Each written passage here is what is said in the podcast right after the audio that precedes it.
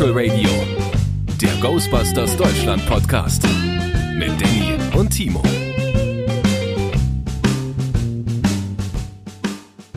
Hallo Leute von A bis Z, von 1 bis 100, von Norden bis Süden, von Osten bis Westen, da sind wir wieder, eure lieben, guten, alten Danny und Timo. Moin. Guten Tag. Gibt's da zu lachen? Und Danny wieder mit dem mega Enthusiasmus am Start. Ja, immer. So, dafür bin ich ja bekannt. Oder nicht? Wolle schon wieder. Oh Gott, ey, jetzt muss ich mich wieder aus dem Bett quälen, um mit dir einen Podcast zu machen über ein Ja. Thema, das mich eigentlich gar nicht in interessiert. Ich bin ja eigentlich überhaupt kein Fan. Das stimmt. Ich auch nicht. Oh, ähm, Okay. ja, ist ja auch erst äh, anderthalb Wochen her, dass wir die letzte Folge eingesprochen haben. Da ähm, kann man nicht erwarten, dass wir direkt schon wieder drin sind. Und die Leute und- jetzt alle so, hä? hä? Wieso? Ich doch erst letzte Woche gehört. Ja, wir haben ja die letzte Folge vor anderthalb Wochen aufgenommen bereits. Und dann dauert das, das kriegen die ja nicht so mit. Das kriegen die nicht mit. Das ist vielleicht auch manchmal ganz gut so, dass sie manche Sachen nicht mitkriegen, die sich im Ja, so abspielen. Was, was wir so erzählen, ja, Oh, wirklich, ne? das müsst ihr gar nicht wissen. Ja, ja. Jetzt kommen wahrscheinlich wieder die Leute, die dann sagen, veröffentlicht doch mal eure Outtakes. Niemals! Es geht ja auch nicht, weil wir erst aufnehmen, wenn wir äh, Sendung machen. Ja, weil wir gar, gar nicht so doof sind, wie wir aussehen und wie wir klingen. Ja. Ja. Und wenn wir uns verhaspeln in der Sendung, dann bleibt das alles genau so. Das ist nämlich authentisch bei uns. Ja, total. Mhm. Mhm. Mein lieber Danny, ich freue mich auf die heutige Sendung. Ich freue mich übrigens auf die nächsten beiden Sendungen. Ich freue mich total auf äh, unsere zukünftigen Sendungen, auf alle. Ja, das Schöne ist, ist, ist ja rein theoretisch könnten wir ab heute mal wieder die Leute ein bisschen anteasern, denn wir haben ja quasi die nächsten äh, Wochen komplett durchgetaktet und durchgeplant und äh, haben richtig geile Themen in petto. Es ist ganz, ganz richtig. Ähm, ich bin gestern unterwegs gewesen und dachte mir, wow, wir haben wirklich mal so einen Masterplan für die nächsten Wochen. Und dann kam so der Moment, wo ich dachte, aber Jason Reitman wird irgendwas machen. irgendwas Kolossales. Ja, irgendwie. Die, die, die Entertainment Weekly bekommt eine exklusive Titelseite mit den ganzen alten Ghostbusters auf dem Cover und einem exklusiven langen Bericht, der uns komplett aus unserem äh, aus unserer Struktur dann raushauen wird. Ja, wahrscheinlich gehe ich auch von aus, dass wir das wahrscheinlich nicht exakt so durchsetzen können oder umsetzen können. Aber hey, es ist halt, äh, wir sind da auch ein bisschen flexibel. Das stimmt. Ja, müssen wir ja sein. Wir müssen ja ähm, flexibel reagieren können. Aber ich fänd's auch gar nicht schlimm, muss ich, muss ich äh, dir ganz ehrlich sagen, wenn ich dafür dieses äh, Titelbild mit der Entertainment Weekly, also von der Entertainment bekommen könnte, oder der äh, Variety oder wie sie alle heißen, die ganzen. Das wäre natürlich genial. Aber Ja. ich gehe noch nicht davon aus, ehrlich gesagt. Nee, es ist noch zu früh. Ich also, glaube, ich glaube, dass uns das erst mit dem, mit dem Trailer enthüllt wird. Richtig. Und die meisten, also viele Leute sind jetzt schon am, am diskutieren, ja, Dreharbeiten sind jetzt fertig, ähm, da kommt jetzt bestimmt bald ein Trailer. Nee, noch nicht, noch nicht. Der wird erst nächstes Jahr kommen, im Frühjahr, Also wir haben, denke ich. ja, mal. genau. Wir, wir haben ja zwei ähm, äh, Maßstäbe, die wir so nehmen können, wo wir ansetzen können. Äh, Und das ist einmal halt generell grundsätzlich. Ähm, Trailer werden meistens nur ein halbes Jahr vorher frühestens. Da kommt dann so ein Teaser-Trailer, also so ein richtiger Teaser-Trailer, nicht das, was wir Anfang des Jahres hatten. Mhm. Und dann, ähm, ja, ich glaube, so, so drei Monate vorher kommt dann noch mal ein richtiger Trailer. Ja, Also es auch. dauert noch. Dauert noch. Das wird noch dauern. Aber was ich mir vorstellen könnte, dass wir dieses Jahr äh, schon mal irgendwie Teaser-Poster zu Mhm. Gesicht bekommen. Und ich denke mal, dass der Titel noch dieses Jahr enthüllt wird. Das könnte ich mir auch Ja. gut vorstellen. Ja, das glaube ich auch. Der Titel Ghostbusters 3. Spektakulär. Oder auch Rust City. Ich gebe die Hoffnung noch nicht auf.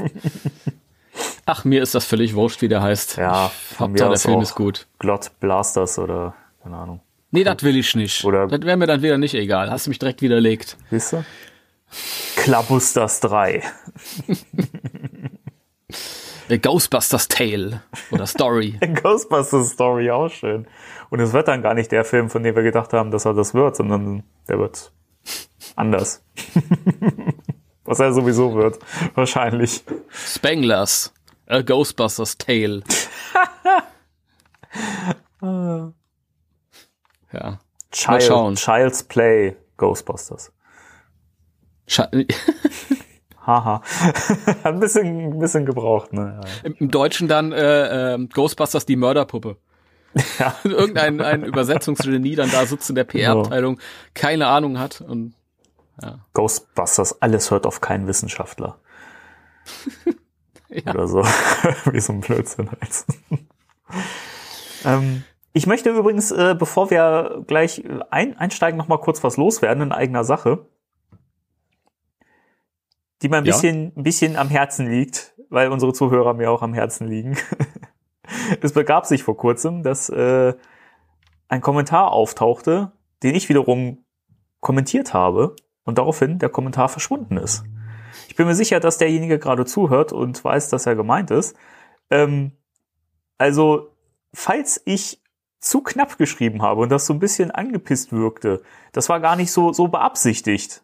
Ähm, also, falls, falls du dich da jetzt irgendwie äh, äh, gekränkt gefühlt hast oder wie auch immer, das äh, tut mir sehr leid. Es war nicht, nicht so gemeint. Es, es ist manchmal, manchmal merke ich das selber. Ich schreibe dann so kurz und knapp, dass man denken könnte, ich wäre irgendwie pisst. Bin ich aber überhaupt nicht.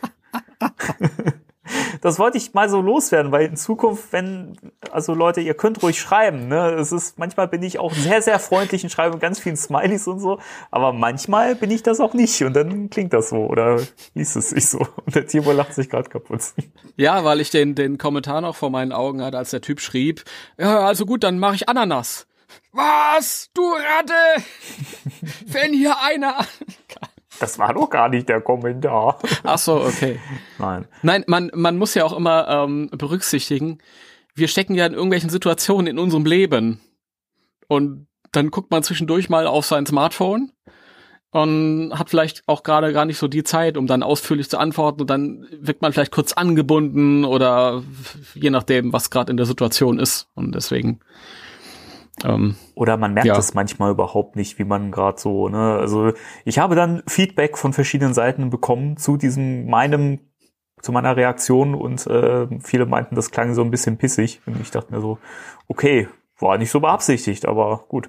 Äh, deswegen, fand- ja, ich fand, es klang nüchtern. nüchtern. Ja, also Das kann auch es sein. war jetzt nicht so, hey, hallo mein Freund, äh, es ist so und so. Es war aber auch nicht, ey, lass mich in Ruhe, sondern es war äh, eine nüchterne Antwort. Was eigentlich okay ist, denke ich. Ja. Trotz allem wollte ich es hier mal kundtun, äh, falls in Zukunft nochmal Situationen auftauchen sollten und ihr denkt, mein Gott, der Danny ist aber richtig, der ist ja richtig pissig heute. Bah, furchtbar. Äh, ist gar nicht so. Das sind wir alle beruhigt. Du auch, ne? Ich weiß. Ich, ich auch, Du, ja. kenn, du kennst ich mich ja auch, auch noch nicht so gut. Ja gut, ich, ich kenne dich ja aus, aus WhatsApp. Da muss man auch immer ganz vorsichtig sein, wenn man was schreibt, weil da kommt meistens, äh, keine Ahnung, irgendwelche Drohungen zurück und so. Das ist, äh, Ich mach dir wieder einen Podcast mit dir. der Danny ist ein bisschen wie Bill Murray. Da weiß man nie, mit welchem Fuß er aufgestanden ist. Danke für diesen Vergleich. Ich fühle mich ein bisschen gekränkt und ein bisschen geehrt. Siehst du, das muss man erstmal schaffen. Finde ich auch, ja. Sehr gut. Ah, Gut, ja. okay, dann sind wir alle beruhigt. Ähm, Genau. Nach dieser äh, Klarstellung. Dankeschön. Und ähm, gehen wir dann in die News. Vorher möchte, möchte ich gerne noch fragen, hast du dir irgendwas gekauft? Ja, habe ich in der Tat. Und ich freue mich wahnsinnig drauf, dass am Montag meine Skeletor-Figur bekommt. Geil. ich habe mir, aber tatsächlich habe ich mir auch, äh, schön, dass du das ansprichst, so können wir nämlich die Sendezeit etwas dehnen. Ähm, ich habe dir das schon erzählt, das erzähle ich jetzt allen. Und zwar gestern habe ich entdeckt, dass Finn Wolfhard im Remake eines, eines, eines Klassikers mitspielt, den ich sehr mag. Und dieser Klassiker heißt Schloss des Schreckens. Mhm. Das ist so ein uralter Schwarz-Weiß äh. Ich finde diese alten Schwarz-Weiß Gruselfilme am besten, weil damals war halt CGI-mäßig und effektemäßig noch kaum was möglich. Also mussten sie halt mit der Fantasie arbeiten und mit keine Ahnung, Licht- und Schattenspiel und Atmosphäre und Musik und Schauspielerleistung und so. Und das ist, finde ich, finde ich ganz toll. Da gibt es einige Filme, die ich, die ich sehr mag. Und ich habe mir den Trailer angesehen, hat mir ganz gut gefallen, war so ein ja, neumodisches Horrorzeug halt wie Annabelle, Conjuring und so. Und dann habe ich Lust bekommen, mir das alte nochmal anzugucken. Halt, der neue Film heißt, du hast den Titel rausgefunden, ich habe ihn schon wieder vergessen. Ich habe ihn auch schon wieder vergessen. Äh, warte mal. Der läuft 2020. The Turning. The Turning, ja. Ähm, ja, wenn er im Kino läuft, werde ich mir den auf jeden Fall ansehen, dann werde ich euch auch informieren, weil ihr natürlich als Ghostbuster-Fan alle ähm, wild darauf seid zu wissen, wie dieser Finn Wohlfahrt-Film ist. Ach Gott. Auf jeden Fall habe ich mir den, den alten jetzt äh, bestellt, der irgendwie, glaube ich, aus den 50ern ist oder so. Ist ja schon so alt. Ja. Wahnsinn. Den habe ich mir bestellt und ähm, dann noch einen anderen Film, Bis das Blut gefriert. Das ist mein absoluter Lieblingsgeisterfilm. Ich, ich liebe den total. Der ist toll. Aus denselben Gründen, die ich eben genannt hatte. Ganz großartig. Beides äh, Schwarz-Weiß-Filme. Und das Lustige ist, ich hatte ja letztes Mal erzählt, ich habe mir ein, äh, jetzt einen HD-Fernseher hingestellt, endlich nach langen Jahren und ich genieße das total und ich bin aber niemand, der dann sagt, boah, jetzt die neuen Effektfilme, sondern ich, ich ähm, kaufe mir jetzt zwar wieder Blu-rays ein bisschen mehr, weil ich da wieder neuen Spaß dran habe und der Cineast in mir ist wieder neu erwacht, aber ich tendiere eher zu den alten Filmen. Ja. Ich mag das. Ich finde aber auch diese alten Schwarz-Weiß-Sachen haben auch immer noch irgendwie so eine gewisse Atmosphäre. Ja, total. Ich, ich äh, freue mich auch, dass es ähm, wieder so ein bisschen in die Richtung ging die letzten Jahre, eben mit äh, Conjuring und so. Mhm, Weil wir hatten ja im letzten Jahrzehnt hatten wir so, da ist ja die ganze Horrorgenre in Richtung ähm, äh, Gewaltporno abgedriftet. Ja, mit Splatter Saw und und, so, Hostel und, und wie sie alle Eisen, keine Ahnung. Ähm, und ich war immer so ein, so ein Fan von atmosphärischen Horrorfilmen. Und deswegen, Conjuring habe ich mir auch bestellt. Mit. Also die zwei Oldies und Conjuring. Der ist aber auch so hervorragend. Also wer den noch nicht gesehen hat, um, unbedingt angucken. Also ich habe schon lange nicht mehr so einen guten Horrorfilm gesehen, der so so eine packende Atmosphäre hat. Wirklich. Der, also ist, der, der ist wirklich toll. der reißt einen ja die ganze Zeit mit und die Schauspieler sind auch super. Ja, total. Das sind klasse.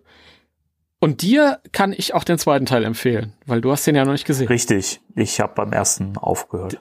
Ja, ich glaube, der zweite, also meine Meinung ist, der ist sogar noch ein klein bisschen besser. Oh, okay, dann bin ich gespannt.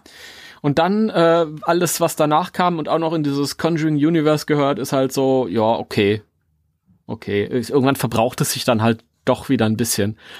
Ich freue mich, nächstes Jahr kommt ein Monat nach Ghostbusters, beziehungsweise bei uns, glaube ich, im selben Monat, weil wir ja so spät dran sind, kommt der dritte Teil. Da bin ich dann gespannt, ob der die, die Hauptserie dann wieder halt äh, richtig Fahrt aufnehmen kann. We will see.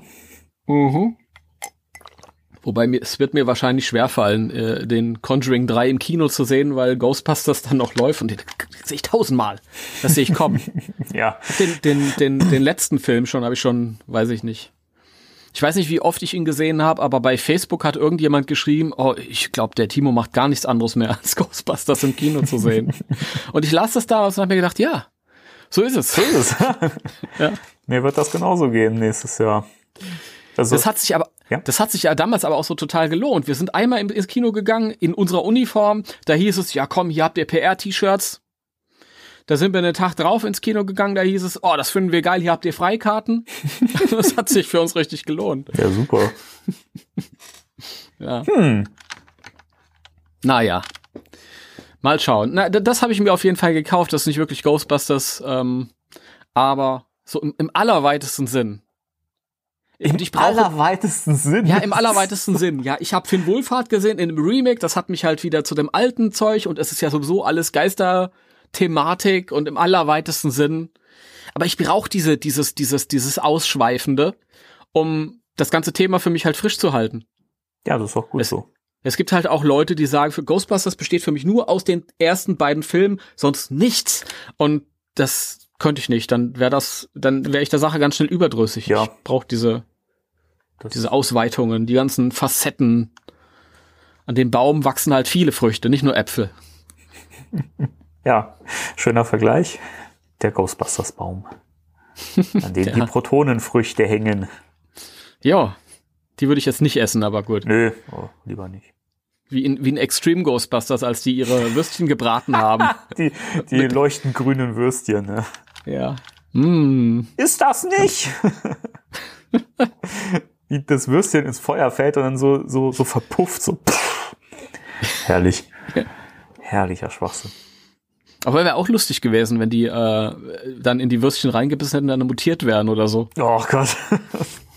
Mutiert. Wir sind hier nicht bei, bei Spider-Man, ne? Nee, aber nee. Ja, nee, nee. Lustig. Mein Hörspiel draus. Nee, Quatsch. ich habe verstrahltes, protonverstrahltes Würstchen gegessen. Mir ist ein drittes Auge gewachsen. Oh Gott. Aber verstrahlt sind, sind wir ja sowieso schon. Eigentlich kann ja nicht viel passieren. Ganz recht. So. Ab in die News, oder? News. Spectral Radio News. Ja, wir haben diesmal gar nicht so wahnsinnig viele News. Wir wissen auf jeden Fall, gedrucktes ist nicht tot. Das ist eine wunderschöne Überleitung. Du kennst mich doch, ich bin bekannt für meine wunderschönen Überleitungen. ja, äh, also äh, im Zuge des neuen Films nächstes Jahr wird ja eine kleine Merchandise-Welle auf uns zurollen. Und wenn ich klein sage, meine ich riesig. Ähm, fängt an mit äh, gedrucktem, wie mein lieber Kollege hier gerade schon äh, ganz, ganz geheim angeteasert hat. Und zwar erscheint, ähm, erscheinen die beiden äh, Filmromane nochmal in einem Sammelband als Ghostbusters The Original Movie Novelizations Omnibus. Also muss man dazu sagen, nicht die von Jason Dark, sondern Ja, zum Glück, ne? die US-amerikanischen. Von Richard Müller und Ed Neha. Mhm. Oder Naha, wie auch immer. Was weiß ich. Äh, ja, Richard Müller ähm, dürfte ja auch vielen bekannt sein über äh, The Real Ghostbusters, denn der hat ja auch ein paar Folgen dafür geschrieben. Und er erteilt regelmäßig Ritterschläge. Ja. Das, Gerade in der letzten Zeit, also äh, ähm, Mr. Müller, äh, ich fühle mich Ihnen sehr verbunden. ich weiß ja nicht.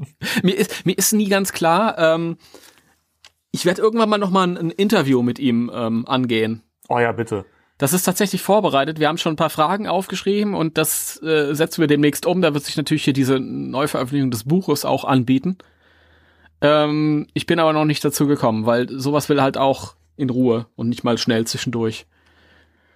Ähm, ich frage mich immer, ob, ob er, ob er deutsche Wurzeln hat oder so, weil Müller, Müller und Mhm. er hat auch, er hat auch bei Facebook ein, ein ziemliches äh, Fable für die deutsche Geschichte. Da sehe ich immer so, ja, 1939 sind die Deutschen, haben die Deutschen wieder das gemacht und Also haben ich die das gemacht. finde, bei dem Nachnamen ist das naheliegend, oder? Ja, der, der Nachname und das Interesse halt an deutscher Geschichte. Ja. Das, und, und dieses äh, Fokussieren, also es ist wirklich so, ähm, ich kann eigentlich machen, was ich will auf der, auf der Ghostbusters Deutschland-Seite. Es, es gibt immer äh, so ein kleines Like vom Herrn Müller. Aber ich finde das auch geil, dass er immer noch so dabei ist und das so verfolgt. Finde ich super. Ja, ist ein ganz sympathischer Mensch.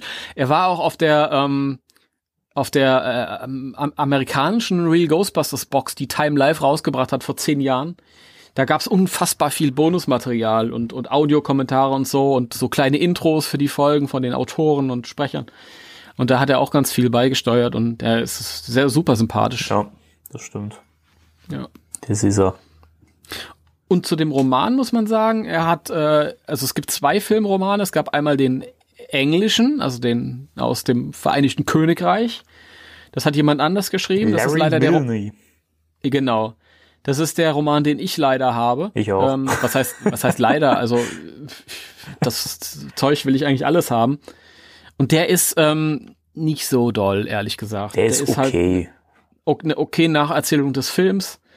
Ähm, schnell mal durchgelesen, aber der, der US-amerikanische Roman vom äh, ähm, Herrn Müller, der hat halt, ähm, ja, nicht nur das Drehbuch genommen und komplett oder den Film genommen, ab, abgeschrieben, sondern der hat eigene Hintergrundinformationen ähm, dazu erzählt über, über ähm, äh, ähm, Rays Familie und ähm, ich glaube, ähm, Peters Vater wurde mal erwähnt. Ich will jetzt auch keinen Mist erzählen, aber er hat einige Sachen ähm, halt dazu gedichtet. Das ist auch mehr oder weniger offiziell, weil es steht im offiziellen Roman zum Film. Und ähm, die hat er dann wieder aufgegriffen, als er später Real Ghostbusters Folgen geschrieben hat. Da kamen diese Figuren dann vor. Mhm. Also Deswegen, ich bin ewig ähm, hinter dem Filmroman her, aber er ist äh, in gutem Zustand sehr schwer zu bekommen und ist auch ein bisschen teurer. Und deswegen habe ich den bis heute noch nicht und da wird sich das anbieten. Ich habe das jetzt vorbestellt. Ich auch. Ja. Sicher Ja. sicher. Ja, ich freue mich, das zu lesen. Also, wenn man weiß, wo, findet man das auch auf den, auf einigen Seiten im Internet, aber es ist Ja, gedruckt, es ist nicht tot, man will das in die Hand nehmen und Genau. Ich, Ja. ich habe, ich suche das Buch ja auch schon länger und es ist Wahnsinn, was da für horrende Preise zu bezahlen sind. Deswegen, also ich bin total froh. Ich habe mich auch mega gefreut, als die Meldung reinkam, dass da dieser Sammelband erscheint, auch wenn ich das Buch von Ed Neha schon besitze. Aber äh, pff, für, für einen Zehner ist das vollkommen okay, wo man dann nochmal Mhm. beide als schönen Sam Sammelband besitzen darf. das ist das englische Buch von Ed Neher. Ja. Oh, das habe ich nicht, siehst du? Ich habe den deutschen Filmroman äh, von den Autoren Ed Neher und Jason Dark. Ja, da muss man dazu sagen, Jason Dark durfte da anscheinend nur noch äh, übersetzen, weil man wahrscheinlich nach dem ersten Buch gesagt hat, nee, lass mal Jason, äh, das äh, mach das mal ordentlich und äh, übersetzt nur. Trotzdem hat er sich nicht nehmen lassen, so ein paar Eigenheiten einzustreuen, die übrigens auch beim Lesen so aufblitzen, dass du sofort merkst, ach nee, Jason Dark schon wieder. Was schreibt der denn da schon wieder für ein Mist? Ja, das stimmt. Es ist, also ist es okay, man kann es gut lesen. Ich finde es auch um Welten besser als das äh, erste Buch, das halt komplett allein geschrieben hat. Das ist für mich so eine Vollkatastrophe. Also Ich glaube, im ersten Buch hat er das originale Drehbuch zur Verfügung gehabt. Was er sicher. dann irgendwie relativ frei, ja, ich denke schon. Also auf mich wirkte das immer so, als hätte er den Film von jemandem erzählt bekommen, der selber gehört hat, dass es da so einen Film gibt über so Geisterjäger. Und daraus hat er ein Ja, Buch gemacht. Das stimmt, der, der äh, Roman ist ziemlich stille postmäßig. Ja. Das ist richtig. So liest sich das. Und beim zweiten, denke ich, hat er einfach den US-Roman vorgelegt bekommen und hat das übersetzt. Ja, also die stimmen auch wirklich größtenteils überein. Es sind immer so vereinzelte Passagen, wo man so für zwei, drei Sätze, wo der Jason dann wieder so, man merkt so, ah, jetzt, jetzt hat er gerade wieder so einen Flow gehabt, da schreibt das eigenes und dann hat er gemerkt, ah nee, ich muss, ich darf ja nur übersetzen und hat dann wieder weiter übersetzt so. Also, das merkt man also ich glaube, die, die John Sinclair-Anspielung sind in beiden Romanen drin. ja, die gibt, die sind auch gar nicht so schlimm, finde ich, aber also im zweiten ist es okay, im ersten fand ich, war es ein bisschen zu sehr in, in your face, weil halt Figuren in den Mund zu legen, ja, ich fahre nach London, da will ich den, äh, den Geisterjäger John Sinclair besuchen. Äh, okay. Ja, der, der zweite war, war besser, weil ähm, da hat er die Figuren auch besser getroffen. Im ersten war das irgendwie alles ein. die, die konnte man nicht wirklich auseinanderhalten. Das war nicht, that, that were not my Ghostbusters. Ja, ich kann es nur immer wieder, das ist so mein Paradebeispiel. Egon, hast du den, den Geist fotografiert? Scheiße habe ich. Berühmte Zitat, ja. Ja. Oder auch diese tollen Schreibweisen, die immer mal wieder variieren. Mal ist es Roy Stans, mal ist er Ray Strands, dann haben wir Dr. Egon Sprengler. Da sieht man auch, dass kein Lektorat stattgefunden Nee. hat. Hat wahrscheinlich auch jeder gedacht, ach nee, Jason Dark, oh, na egal, komm. Hm, Es verkauft sich eh. ja. Ah, lustig, dass es die deutschen äh, Romane schon Ewigkeiten, nämlich seit damals schon als, als Hardcover zu- in einem Band gab Ja, und die äh, englischen halt oder amerikanischen erst jetzt rauskommen oder nächstes Jahr. ja. Ah, finde ich, finde ich toll, dann können die Leute sich dann einstimmen auf den neuen Film. Das erscheint ja 21. April, habe ich gerade hier auf dem. Genau. Und dann Und dann kommt ja noch ein schönes Buch raus. erzähl. Das ist, das ist, wie hast du es irgendwann mal gesagt, ein Laienschauspiel. Ja, das ist wirklich so. Nee, ähm, wer äh, die Ultimate Visual History besitzt, der darf sich jetzt noch ein äh, Sachbuch über die Entstehung von Ghostbusters 1 und 2 ins Regal stellen von Eagle Moss, meiner Lieblingsfirma persönlich. Seid gegrüßt. Ghostbusters Legacy, The Making of Ghostbusters 1 and 2 heißt es. Und äh, falls ihr euch jetzt fragt, ja, aber wieso, wenn ich jetzt schon die Ultimate Visual History im Regal stehen habe und gelesen habe, brauche ich das doch nicht. Doch, braucht ihr, weil es sind nämlich brandneue Interviews und äh, neue Informationen und so weiter, also alles noch ein bisschen hübscher. Und ähm, es ist vom Umfang, glaube ich, ähnlich der Visual History, wobei die sich ja wiederum auch auf die Trickserien und so weiter ähm, ein bisschen äh, Ja. äh, eingegangen ist. Und hier ist es so, es konzentriert sich halt komplett nur auf die beiden ersten Filme. Und insofern hat man natürlich in einem größeren Umfang noch mehr Informationen. Das stimmt. Und das wird mir jetzt erst bewusst, wo du das sagst. Siehst du? Gut, dass ich dabei bin. man muss sich auch manchmal selber auf die Schulter klopfen. Ja. Nee, es ist ganz schön, man bekommt auch, man bekommt auch Informationen eben zu den Effekten, ähm, auch zu der Musik und so weiter. Und ähm, das Ganze wird dann im Juni erscheinen, am 2. Juni 2020, also wirklich kurz vor Filmstart. Und äh, wird knapp 30 Euro kosten und kann man auch bereits vorbestellen. Unbezahlte Werbung. ja. Und wer hat sich's vorbestellt? Ich. Ich auch. Ach, doch auch, ja. Ich dachte, du wolltest es erst nicht haben. Äh, doch, auf jeden Fall. Nee, habe ich das gesagt, dass ich das nicht haben will? Also ich meine, das letzte Mal, als wir das über WhatsApp äh, da kom kommuniziert haben über das Buch, da war deine Begeisterung nicht so groß. Nee, ist auch nicht so groß, weil das war schon beim Visual, Hist Visual History. so, ich finde das ein unglaublich schönes Buch von der Aufmachung her und, und tolle, tolle Sachen und drin und so. Aber äh, da stand jetzt nichts drin, was ich noch nicht wusste. Timo, das ist aber, glaube ich, auch schwierig, wenn man so Hardcore-Fan ist wie du und sowieso schon alles wie ein Schwamm aufgesogen hat an, in an Informationen, die jemals in diesem Kosmos über Ghostbusters herumgewabert sind. Ja, aber jetzt wird's ja wieder interessanter, wo wir gerade äh, gemeinsam festgestellt haben, dass äh, das Buch noch viel mehr Fokus auf die beiden Filme legen muss, zwangsläufig. Dadurch, dass ähm, diese 200 Seiten halt sich komplett nur um den, um den Film drehen. Das stimmt. Oder 240 Seiten sogar, ja. um die, um die beiden Filme drehen. Ja, vielleicht, also es gibt ja auch immer noch die Möglichkeit, ich bin ja auch so einer, der sich immer freut, wenn er zum Beispiel Fotos sieht, die er noch nicht kannte. Das war zum Beispiel bei dem Visual History so, dass ich hier und da gedacht habe, oh, das Foto kenne ich noch nicht, das ist interessant. Oder oh, so sieht das originale Vigo-Gemälde bei im Sony-Keller heute ja, aus. Das ja, haben sie aber verrotten lassen. also ähm, so ein paar Informationen konnte ich da schon raus. Und letzten Endes ist es halt auch ein Sammlerartikel. Also das auf jeden Fall, ja. Ich, Wenn da alle fünf Jahre mal so ein Buch rauskommt, dann tut's auch nicht weh. Ich hoffe nur, dass das Cover noch ein bisschen schöner wird als das, äh, ja. ähm, das Lückenfüller-Cover, was wir momentan sehen dürfen. Das finde ich irgendwie. Naja. Das stimmt allerdings, das, das Cover ist, ist, ist nicht schön. Also man muss dazu sagen, auch so ein Cover kann nachher wirken, wenn es in einem edlen Einband dann ist und vielleicht so ein bisschen hervorgehoben und schimmert und was weiß ich, aber ein schönes Motiv dürfte es schon sein. Ach ja.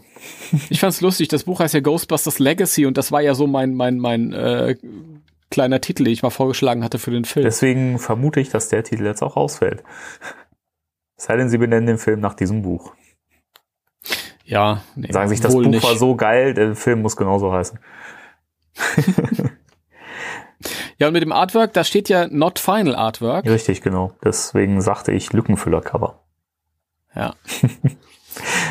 ähm, aber mir fiel so ein in dem Zuge, was so nächstes Jahr auch noch an Büchern eventuell zum, zum dritten Teil kommen könnte.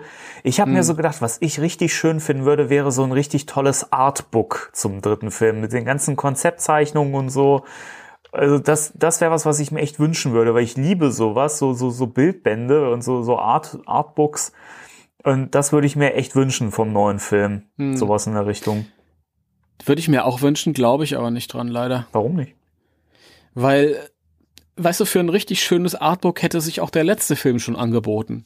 Denn du kannst den scheiße finden, du kannst den super finden, das ist egal. Aber für ein Artbook hätte der wirklich viel hergegeben. Ja. Also der war sehr, sehr, sehr visuell. Das stimmt. Und ähm, ich, zwischendurch sehe ich halt auch immer mal wieder so, so ähm, frühe Skizzen und, und Entwürfe. Zum Beispiel für den Slimer. Und das sieht geil mhm. aus. Ich bin froh, dass das nicht im Film ist. Aber für ein Artbook sieht das geil aus. Da siehst du halt so, so einen Gangsterboss. Na, ich erinnere mich, ja ja, dem, dem irgendwie der Unterkörper weggeschossen wird und dann ja. wieder dieser Slimer halt irgendwie. Also nichts, was ich im Film sehen, da bin ich froh, dass es so geworden ist, wie es geworden ist. Aber für ein Artbook hätte es sich angeboten, hat aber keiner gemacht. Ja. Und es gab ein paar Bücher, Begleitbücher zu dem Film. Ja. Aber mehr so, mehr so Schrott irgendwie so, keine Ahnung, das offizielle Stickerbook und so. Ja, wobei da auch Perlen dabei waren. Immerhin erschien ja in dem Zuge der Spirit Guide, der für mich ja. durchaus äh, so ein Höhepunkt war an Merchandise zu dem Film, also obwohl es ja eigentlich nicht, nichts mit dem Film zu tun hatte. Und äh, Ghost of Our Past fand ich auch super toll. Das war für so ein, ich sag mal, Begleitartikel war das richtig super. Ja, Das, es gibt zwei geile Bücher, die damals zu dem Film erschienen sind. Das ist einmal, den Spirit Guide würde ich nicht wirklich dazu zählen, weil der ja eher in den originalen mhm. Kosmos gehört. Aber ähm, der, dieses äh, Ghost of Our Past, oh, das habe ich verschlungen. Ja, das ist ich fand das so geil. so geil. Ist wirklich.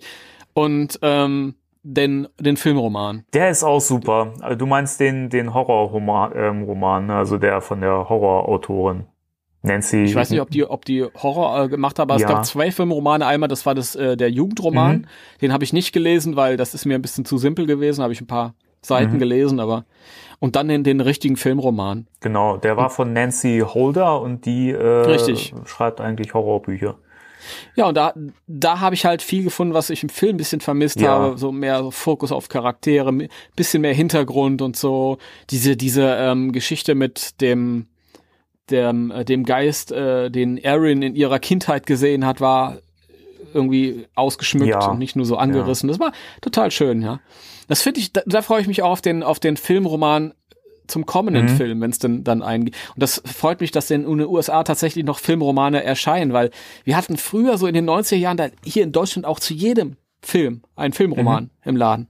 Und die sind irgendwie verschwunden. Gibt's kaum noch. Ja, ich kann mich erinnern, wir hatten auch die Filmromane zu äh, Kevin allein zu Hause und Kevin allein in New York. Und da waren auch so viele Sachen drin, die nicht in den Filmen vorkamen. Ich fand das auch immer total beeindruckend früher und habe deswegen auch mal die Bücher gern gelesen.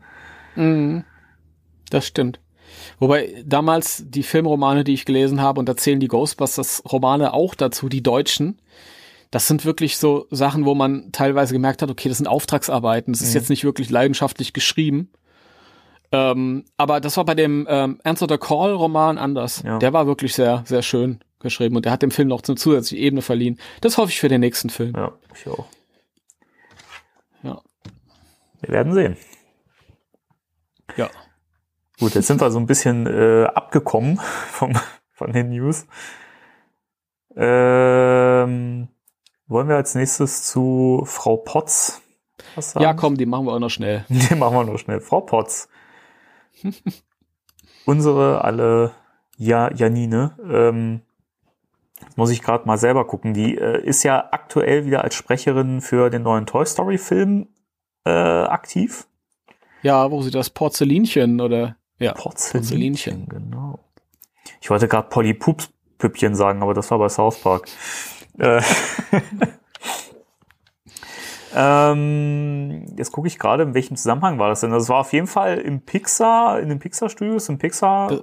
Ja, also das ist einfach nur so, ein Gruppen, so eine Gruppenaufnahme mit, mit den Sprechern des Pixar-Films, den Engl äh, amerikanisch, äh, der amerikanischen Version halt. Also. Gut, aber es ist ein relativ äh, frisches Bild und ähm, das Spannende daran ist ja, äh, wie sie dort in Erscheinung getreten ist auf diesem Bild. Ja, also ich glaube, das können wir relativ schnell abhaken. Also sie hatte halt ähm, rote Haare oder rötliche Haare auf dem Bild. Die Brille sieht ja auch total Janine-mäßig aus. Also ja, ja, das das weiß ich nicht, ob es sich ihre private Brille ist. Aber bei den Haaren bin ich schon so ein bisschen. Ah, ja. ja, hat sie sich mit Sicherheit für Ghostbusters 3 gefärbt. Also kann mhm. man ja, kann man ja so sagen. Also sie, hat, sie hat ja selber auch schon gesagt, dass sie dabei ist. Von daher ne, mhm. ist ja safe. Also sie hat jetzt rote Haare auf jeden Fall und das ist ähm, halt interessant, äh, weil sie normalerweise halt auch äh, ergraut ist, eine graue Eminenz mittlerweile die Oma da gibt in Young Sheldon und das auch wunderbar macht. Also, ist toll. Ich finde die eh immer super, wenn die irgendwo zu sehen ist in Rollen. Ich finde, die ist eine ganz, ganz tolle Schauspielerin. Ich, ich habe jetzt die zweite Staffel geguckt von Young Sheldon und es ist wirklich so, dass, dass sie halt so ein Highlight ist für mich. Ähm, und dann habe ich zufälligerweise noch McKenna Grace gesehen, auch in der Serie. Lustig. auch noch. Ja, ja. Ist auch überall dabei. Da kriege ich meine Fanbonbons, ja. Ich hoffe, dass die sich nicht in den nächsten Jahren allzu sehr verschleißt, weil die ja wirklich sehr beschäftigt ist. Mhm. Ja. Das stimmt. Ja, dann haben wir noch eine letzte News-Meldung, die jetzt auch nicht so spektakulär ist, aber äh, schon witzig. Äh, it's fun to know. äh, da geht es um Zombieland 2, mhm. der jetzt, glaube ich, demnächst im Kino läuft. Oder nächstes Jahr? Der läuft ab, ab 7. November. Ah, okay. Und dazu komme ich, aber da muss ich gleich noch was erzählen. Aber erstmal gehen wir hier diese Meldung durch. Ja. Äh, denn, also was ursprünglich mal geplant war, also der, der Film soll ja schon, der, der ist ja schon seit seit Jahren in, in Planung gewesen. Und ähm, der war auch schon in Planung, als Harold Ramis eben noch gelebt hat. Und der ursprüngliche Plan war tatsächlich, dass man, dass man die, die äh, Schauspieler aus äh, Ghostbusters wieder vereinen wollte.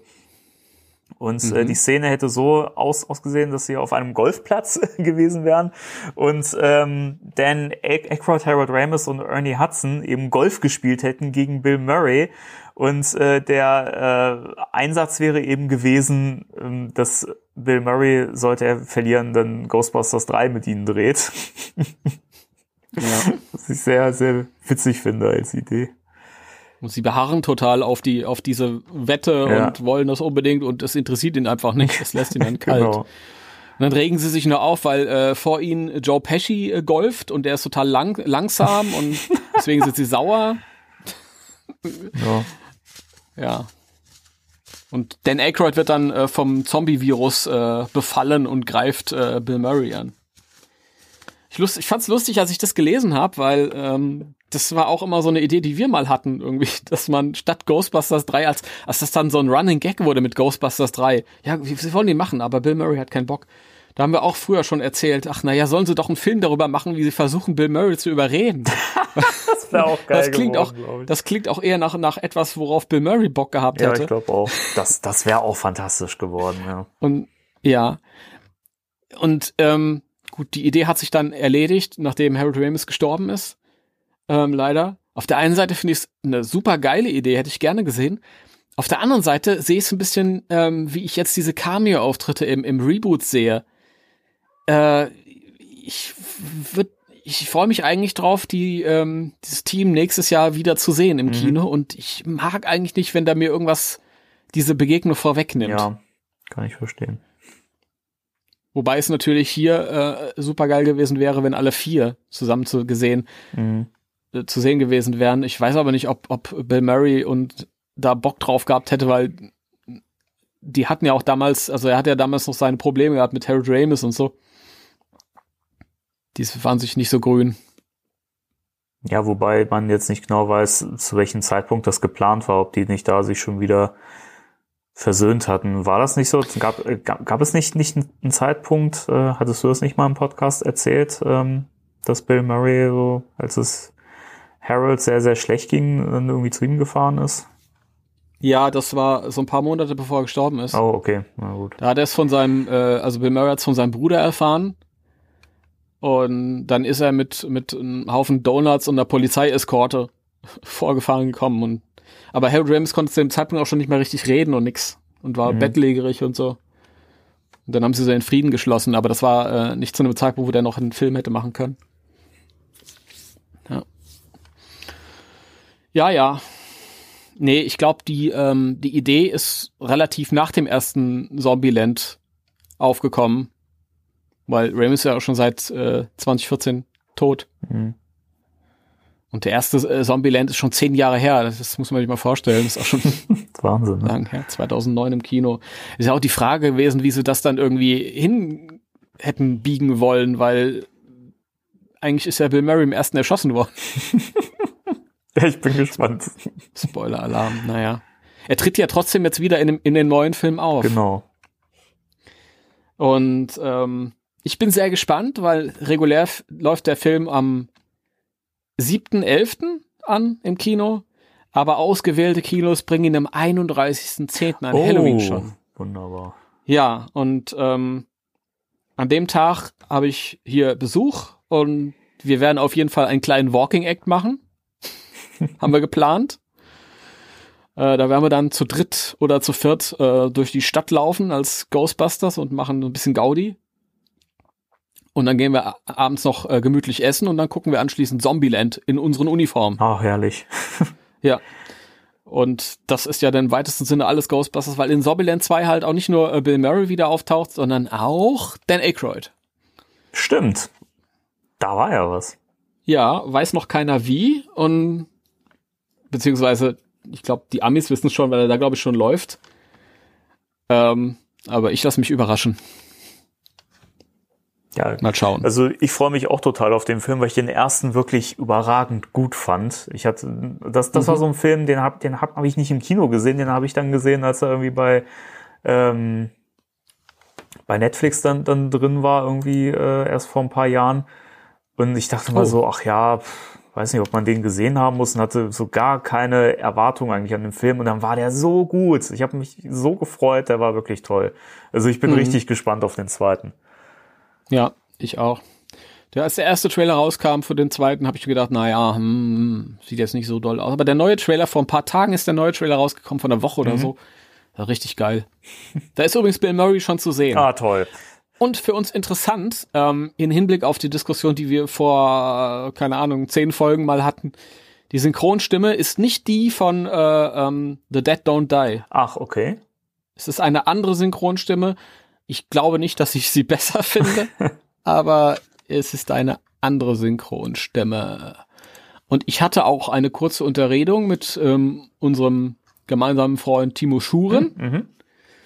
Und er meinte, es sei Rainer Döring, den ich vorher auch noch nicht irgendwie so wahrgenommen hatte. Aber schaut euch einfach mal den, den äh, Sorbiland äh, 2 Trailer, den zweiten, der rausgekommen ist, an. Da ist Bill Murray zu hören auf Deutsch. Keine Ahnung, ob das dann seine neue Standardstimme wird. Ja, vielleicht ist man aber auch immer noch so ein bisschen in der Findungsphase und oder ist es halt wirklich so, dass äh, die Studios oder die Regisseure dann auswählen, wer es sein soll. Ne? Das ist ganz selten. Das ist ganz selten, dass die Regisseure das auswählen. Das, das kommt vor, wenn, wenn George Lucas Star Wars macht. Aber jetzt auch nicht mehr, weil es jetzt Disney macht. Da interessiert es keinen. Ist doch egal, wer ihn spricht.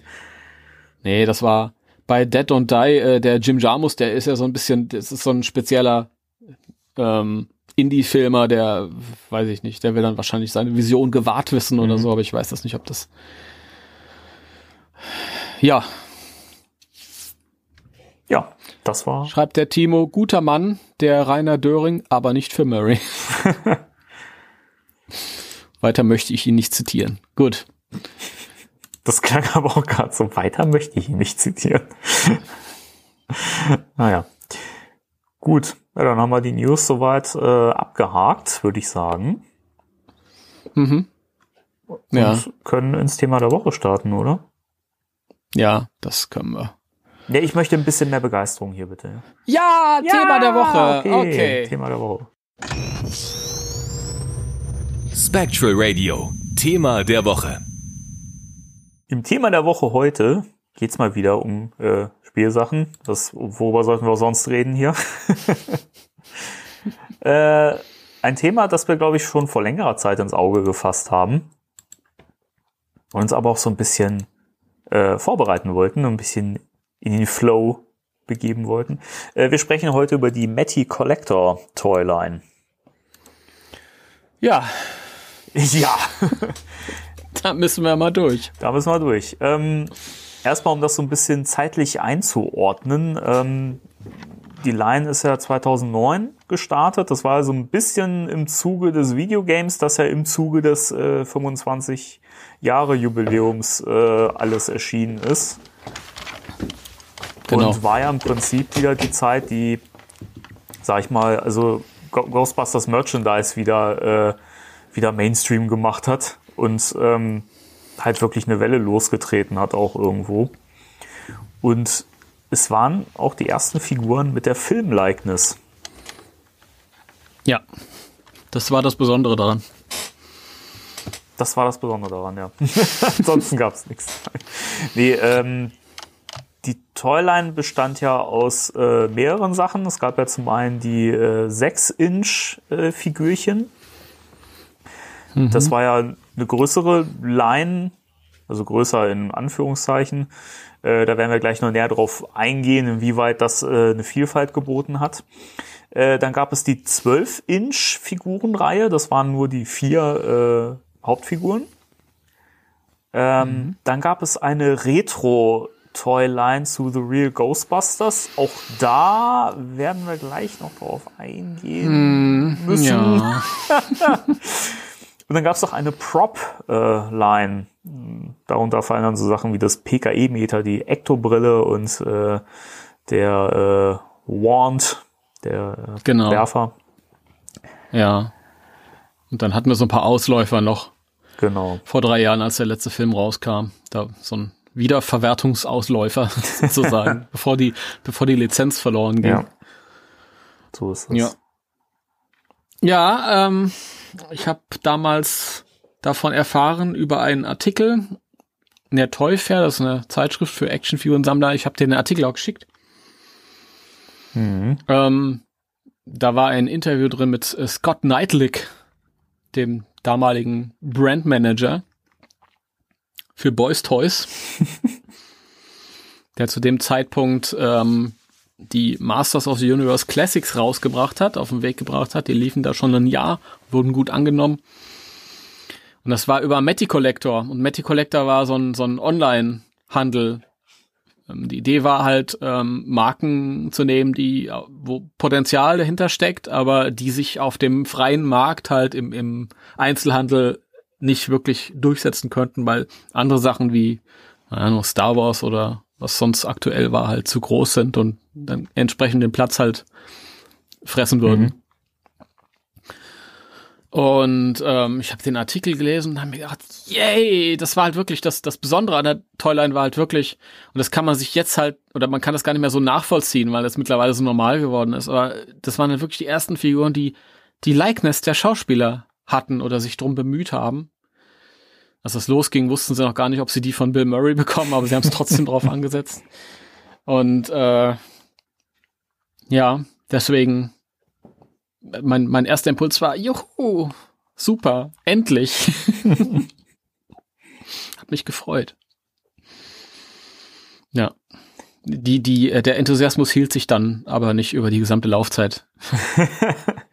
Ja, ich erinnere mich, ich habe das damals im Forum bei euch äh, verfolgt und ähm, sagen wir es mal so, es herrschte relativ viel Unmut über die Figurenreihe. Ähm, ich glaube, der Hauptgrund war so ein bisschen dieses Recycling-Thema, oder? Ja, das ist halt wirklich so ein Mattel-Ding. Immer schon gewesen. Die haben ja ihre Erfahrung gemacht. Ich muss halt, weil es Mattel ist und Ma- Mattels Zugpferd ist halt dieses Masters of the Universe immer schon gewesen bei Boys Toys. Und da war dieses Recycling halt immer schon ein Motto. Es gab zig He-Man-Serien und in, in allen He-Man-Serien haben sie halt Teile recycelt, was völlig legitim ist und völlig in Ordnung ist. Ähm, wenn man so Sachen für, für Kinder macht, Mhm. weil Kinder, die sagen sich nicht, oh, scheiße, das ist ja alles dasselbe und äh, ist nur ein anderer Kopf drauf, aber die Präsentation war halt fatal bei Ghostbusters. Das war nicht jemand, das hatte einen realistischeren Anspruch. Ähm, und sie haben trotzdem diesen Adult Collector Stempel draufgedrückt. Und dann kam diese, diese Semi-Exklusivität, so nach dem Motto, ja, du kannst das nicht im Laden kaufen. Du musst das be- bei uns bestellen über Kreditkarte. Und das ist auch alles streng limitiert. Das war auch so, dass zumindest bei den He-Man-Sachen, die sie in dem, in dem Matty-Shop hatten, die, diese Figuren teilweise, ähm, nachdem das ein paar Monate lief, nach Stunden ausverkauft waren. Komplett. Wahnsinn. Wodurch du heute für, für Einzelfiguren, die damals 25 Dollar gekostet haben, bezahlst du heute 150 Euro. ja. Irre. ja, es ist wirklich, wirklich so. Bei den ähm, Ghostbusters musstest du da nicht so hinterher sein. Da hast du auch sagen können, na ja, den bestelle ich mir nächste Woche noch. Trotzdem haben sie dieses, dieses Scheinlimitierte und Scheinexklusive halt, äh, damit haben die halt gearbeitet. Das war halt deren Strategie. Und die Figuren sind dem halt irgendwie nicht gerecht geworden. Die sind falsch verkauft worden. Ähm, weil daran haben wir sie halt alle gemessen. Wir haben halt gesagt, okay, das, das, das sollen Sammlerfiguren für Erwachsene sein. Aber zum gleichen Zeitpunkt hatten wir halt schon richtig geile Sammlerfiguren von McFarlane, von NECA, gerade die Ghostbusters-Figuren, die ein paar Jahre vorher rausgekommen sind. 2004 von NECA mit, mit den Terrorhunden und den Slimer und, und so. Und das waren halt wirklich ähm, Adult-Collector-Figuren. Und das ist falsch kommuniziert worden. Das ist, ich, mittlerweile hat sich so mein Groll ein bisschen gelegt. Damals war ich, zunächst war ich, war ich sehr, sehr begeistert. Ich habe auch die Line komplett durchgesammelt bis zum Ende, weil man war halt dabei, man war halt drin. Das war ja auch deren Strategie halt. Mit, mit Online-Abos, die man abschließen musste und so. Und ähm, Und aber am, am Ende war es dann halt wirklich so, ein so ein, so ein, ach, okay, ich nehme den auch noch mit und ich nehme den auch noch mit. Und du hast am Ende das Gefühl gehabt, die sind immer weniger und weniger schön geworden. Am Anfang bei den vier Figuren hast du zumindest das Gefühl, okay, die sollen noch so ein bisschen wie die Hauptdarsteller aussehen. Aber dann am Ende kamen so Figuren raus wie Vigo oder oder oder Dana. Bei aller Liebe, nee, da habe ich die Schauspieler nicht wiedererkannt. Und dann habe ich auch später irgendwo gelesen, da hatten sie die Likeness gar nicht für. Das war auch schön. ja, und weiß ich nicht. Mittlerweile ähm, beurteile ich die anders. Weil, ja, komme ich dann später noch zu. ja. Ähm, also ich muss sagen, ich finde die Figuren auch nicht. Also ich habe sie früher schon mit äh, anderen Augen gesehen, aber ich glaube auch nur, weil ich sie mir damals halt nicht bestellen konnte, weil ich zu der Zeit halt nicht das Geld dafür hat, hatte. Und ich fand die früher total super. Und äh, habe die dann auch irgendwann mal in Natura sehen können. Da war ich dann so ein bisschen ernüchtert. Und ähm, generell ist es halt, wie du schon gesagt hast, dieses ganze Drumherum hat, glaube ich, viel auch kaputt gemacht. Äh, weil für sich gesehen waren die Figuren gar nicht schlecht, wenn man sie einfach als ganz normale, sag ich mal, Spielzeuge angepriesen hätte und verkauft hätte. Glaube ich, hätte auch keiner ein Problem gehabt damit. wenn man diese Pseudo-Exklusivität nicht gehabt hätte, ich glaube, ähm, dass die Leute das dann nicht so negativ äh, aufgenommen hätten und bewertet hätten. Nee, das, das denke ich auch. Also ich habe Verständnis dafür gehabt, als gesagt wurde, wir können das nicht so im Laden anbieten. Und aber dann halt dieses, dieses, ja, das ist ja auch nicht für Kinder. Also bringen wir es nicht im Spielwarenladen. Wobei das ja auch Schwachsinn war, weil später, als das mit äh, Matthew Collector dann Geschichte war und sie aber noch ähm, die Rechte dran hatten, dann haben sie ja irgendwie teilweise Sachen in den Einzelhandel gebracht. Ja, eben. Gerade, gerade als ähm, Answer the Call 2016 kam, Jahre später, und dann hat man auf einmal die, die vier Jungs wieder im gesehen halt im, in neuer Verpackung im Spielwarenladen. Da ging es dann auf einmal. ja, das ist ein bisschen merkwürdig. Gut. Ja, gut, da war halt auch begleitend ein Film, aber der hat ja auch nicht zu den Jungs gehört. Von daher, naja. Aber äh, die waren auch immer so ein bisschen anders. Die zum Beispiel dann, dann erschienen sind, 2016, die hatten halt abnehmbare Proton-Packs. ja, stimmt. Die ersten, die damals, das war nämlich auch so eine Sache. Äh, die Figuren sind erschienen und auf der einen Seite waren sie alle gleich die hatten alle denselben Körper gehabt. Das war schade, weil Dan Aykroyd hat einen anderen Körper als Harry mhm. Ramis und Bill Murray. Ähm, und auf der einen Seite gleichen sie sich dann halt alle so, auf der anderen Seite hast du halt gemerkt, dass über die Produktionszeit langsam so Verbesserungen vorgenommen wurden. Zum Beispiel diese Schläuche, die irgendwie an den Beinen äh, baumeln, die hatten auf einmal eine andere Farbe oder das, das Material von den Werfern ist irgendwie äh, weicher geworden oder fester geworden, hat sich verändert. Und ähm, weiß ich nicht. Also keine Ahnung. Das, das sind dann so Sachen, wo ich mir denke, naja, dann schaut doch, bevor ihr loslegt, wie es am besten aussieht und was am besten geht und, und entwickelt das doch noch nicht über den, über die, die Laufzeit der, der ja, Reihe, eben. wenn das schon veröffentlicht wird, weil du hast dann vier gleiche Figuren im Regal stehen, aber dann sehen sie doch anders aus. Und da, wo, wo sie eigentlich gleich aussehen sollen, dann, dann, dann unterscheiden sie sich. Das finde ich ein bisschen schade. Was, was, was wollen die von mir? Und auch, Oder die, auch, ja? auch da gilt halt, wenn das einfach Figuren gewesen wären, die ganz normal im Handel gewesen wären, ähm, die man halt irgendwo beim Real oder so hätte mitnehmen können, ja, im normalen Spielwarengeschäft. Mhm. Ich glaube nicht, dass das da so ein Problem gewesen wäre, weil wenn man das als Produkt verkauft, was eben halt zum Spielen für Kinder gedacht ist und so. Und die sind ja nun mal, finde ich, äh, robust. Also ich habe ja gerade eine neben mir stehen. Also ich sag mal so, äh, die kann man halt auch mal bewegen, ohne dass was abbricht. Ne? Zwinker, zwinker. Das stimmt. Von daher. Das stimmt, ja. Nee, und bei mir war es so, ich hatte, das finde ich ein bisschen schade, weil mittlerweile sehe ich es halt auch als das, was sie sind, nämlich einfach nur Actionfiguren mit dem Aussehen, mit dem Fi Aussehen der, der, der Filmdarsteller.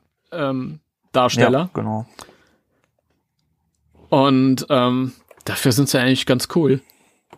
Das, und ich habe damals halt die, die Sammlung voll gehabt und dann kamen die ersten Figuren von Diamond Select raus. Und da hat man den Ray gesehen und man hat den Winston gesehen und dann auf diesen Prototypen-Bildern bei der San Diego Comic Con, das sah super geil mhm. aus. Wirklich sehr, sehr schön. Gerade der, der Ray, den, das, das müsst ihr mal googeln. Ähm, Ray Stans Diamond Select San Diego Comic Con 2016, glaube ich, war das oder so.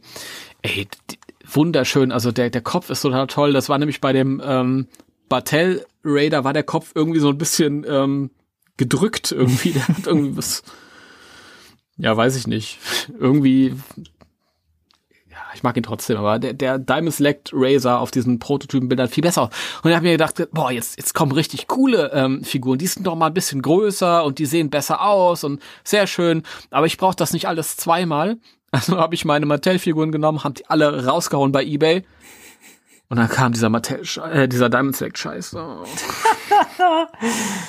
und die Figuren, äh, keine Ahnung, haben lockere Gelenke, können nicht stehen, ähm, brechen schnell kaputt oder kommen schon kaputt aus der Verpackung. Ihr, diejenigen, die das hier regelmäßig hören, wissen ja, wie ich das liebe. und das muss man halt wirklich den Mattel-Figuren lassen. Die waren robuster. Ja, definitiv. Das ja. ist wirklich so. Vor allem man konnte die die Hand nehmen. Das ist das ist so der, der Vorteil, den du den du da hast, weil auf der einen Seite hast du die Diamond Select Figuren, die halt eben diese Mäkel haben.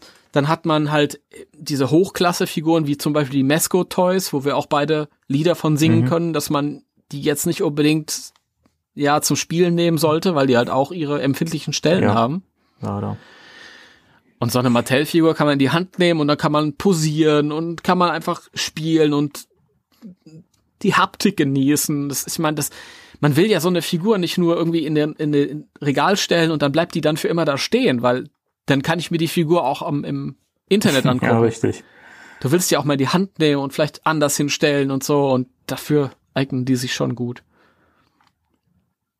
Und ich fand die Verpackung cool von den Materialien. Die waren wirklich toll. Also fantastisch designt. Also wir reden jetzt von den früheren Varianten, nicht von denen, die dann später äh, im Handel noch zu finden waren. Die waren nicht mehr schön. Hm. Aber die waren wirklich toll. Also fand ich auch super geil. Die, ähm, also das läuft für mich unter die äh, unter der regulären Matty Collector Toyline, die über Matty Collector erhältlich waren. Und dann später, das waren ja diese einzelnen Figürchen. Mhm die ist dann aber nicht mehr wirklich zu, zu Matty Collector gehören. Die war schön, äh, die hatten so ein, diese große Blisterkarte, wo dann rechts und links die Terrorhunde zu sehen waren und das waren halt irgendwie generell auch von der, von der Form her war das so ein bisschen großer Tempelmäßig. Ja. Im Hintergrund der Marshmallow-Mann zu sehen und total schön. Auf der, auf der Rückseite hast du dann immer so ein, so ein ähm, äh, durch einen anderen Schreibtisch, wo dann halt so die ähm, Personalakte der jeweiligen Figur lag. ja, stimmt. War sehr Was cool. bei Figuren wie Vigo lustig war, aber gut. Ja, ja, aber warum, wieso? Das, da gibt's doch bestimmt auch eine Akte. ja, ja, eine Personalakte. Ja, ja. ja, schwarze Schafe. Aber, aber verpackungsmäßig war das wirklich geil. Also die haben sich richtig Mühe gegeben. Hm. Und da kann man Matti nichts äh, vorwerfen. Also von der, von der Präsentation her war das schon top. Das stimmt. Also, was ich halt ein bisschen schade auch fand, war dieser Variantenwahn. Weil im Endeffekt hast du da 50 Figuren, ich weiß nicht, wie viele Figuren es waren, aber sagen wir mal 50 Figuren und 30 davon waren Varianten der, der vier Jungs. Ja, auch ein bisschen schade gewesen. Und das ist halt ähm, gerade mit dem Anspruch, mit dem die am Anfang kamen, das wird auch hier in dem, in dem, in diesem Previews äh, oder im, im Toy Fair ähm, Bericht dann, da ist ja dieser Scott Knightley im Interview, der erzählt halt auch, sie haben die, die Rechte an, an den, an der, äh, an den Filmen, an der äh, Serie und Videogame und was weiß ich nicht alles und der Videogame Rookie kam ja auch raus immerhin. Ja. wobei, wobei der Kopf der Figur zu groß war und proportional nicht zu den anderen gepasst hat, aber naja, gut. Echt? Ja, ja, da war irgendwie gerade bei ähm, wenn man so eine Figur wie Ray daneben gestellt hat, der enorm schmalen, gedrungenen Kopf hat. Ja, der sah ein bisschen merkwürdig aus. Ja, das, das war auch lustig. Und der hatte dann in irgendeiner ähm, Variante hatte der dann die Ecto-Goggle dabei. Und die Ecto-Goggle war äh, dann auch noch mal zu klein für den Kopf. Also das hat proportional nicht gut ausgesehen. Und ähm, dann hatten die immer so, so Frage- und Antwortrunden, wo Fans halt äh, irgendwie was schreiben mhm. konnten und viele haben gesagt, ja, aber die Ectogor sieht zu klein aus, bei aller Liebe, das passt nicht. Und dann hat der ähm, Toy Guru, also der Scott Knightley, auch gesagt, nee, das entspricht genau den Spezifikationen von, von Sony. Mhm. Und Ja, genau, alles klar. Ist das so? Nicht wirklich. Ja. Aber es, es war halt schade, weil die ähm, fingen an mit, und die, das war ja bei dieser Masters of the Universe Classics Line, die parallel lief, so auch die Line hat alles, was es, was es so gab an verschiedenen Universen und Interpretationen der He-Man-Saga mit reingenommen und im selben Stil in eine Toyline gebracht. Und wie geil wäre das gewesen? Und deswegen hat man auch am Anfang gefeiert. Boah, stell dir eine, eine, eine Spielzeugserie oder eine, eine Actionfigurenserie für den erwachsenen Sammler ja. vor, die wirklich alles mit reinnimmt, wo wirklich stilistisch die Filmfiguren neben Actionfiguren von der Zeichentricks von den Real Ghostbusters passen, daneben noch Figuren von den Extreme Ghostbusters, daneben noch Figuren von was weiß ich, dann schwebt der immer so ein potenzieller dritter Film, der dann vielleicht auch noch irgendwie, wo man die Figuren daneben stellen konnte. Das kam ja nicht. Ja. Wir hatten ja immer nur Varianten von den Figuren. Und dann haben sie als, als, ähm, äh, als Beilage manchmal so Geisterfiguren mit reingebracht, die bei aller Liebe aber hinter den, also da hätte man mehr draus machen können.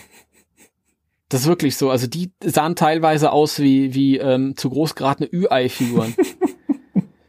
also ich habe jetzt hier neben mir auf dem Tisch stehen, den, äh, den habe ich mir nachgekauft, den ähm, Ready to Believe You Egon Spengler, weil ich so, mir so ein paar Egon-Varianten nachgekauft habe, weil in diesen, man hat ja die Figuren meistens nur den, in den Uniformen. Und ich habe den hier in, mit seinem Laborkittel, wie er dann in dem Werbespot im ersten Film auftaucht. Und da ist dann der Büchereigeist dabei. Und das ist so, weiß ich nicht. Erstmal, das, das sieht so billig aus. Ist nicht gut bemalt und sieht irgendwie, ja, weiß ich nicht, so, so nach, nach diese Schleichfigürchen, diese Schleichschlumpffigürchen ja. irgendwie aus. Ja, das ist, so sieht das halt aus. Und im selben Stil sind noch die Scolari Brothers rausgekommen als Zubehör und zig Slimer-Figuren und ähm, ich glaube der ähm, Taxifahrer Zombiegeist. Und das sind Figuren, die hätten richtig Potenzial gehabt, geil als als als tolle Actionfiguren umgesetzt zu werden. Siehe Neka vorher, mhm. ja. Leider haben sie es nicht gemacht. Ja, es ist, es ist schade, dass halt Neka nicht schon früher die ähm, Lizenz hatte für die Filmlikeness. Hm. Ich habe mal gelesen, dass es daran lag, dass die äh, Schauspieler halt wegen der Likeness auch mit, mit Sony wieder im Gespräch waren für das Videospiel und Mattel dann zur rechten Zeit am rechten Ort war und die dann einfach mit aufgesprungen mhm. sind. Beziehungsweise der Scott Knightley hat im Interview erzählt, dass tatsächlich äh, Sony an Mattel herangetreten ist und gefragt hat, ob die nicht Lust haben, eine Toyline zu machen, was ungewöhnlich sei. Ja, ist, ist, ist es auch. Allerdings normalerweise kommt das ja von anderen Stellen. Aber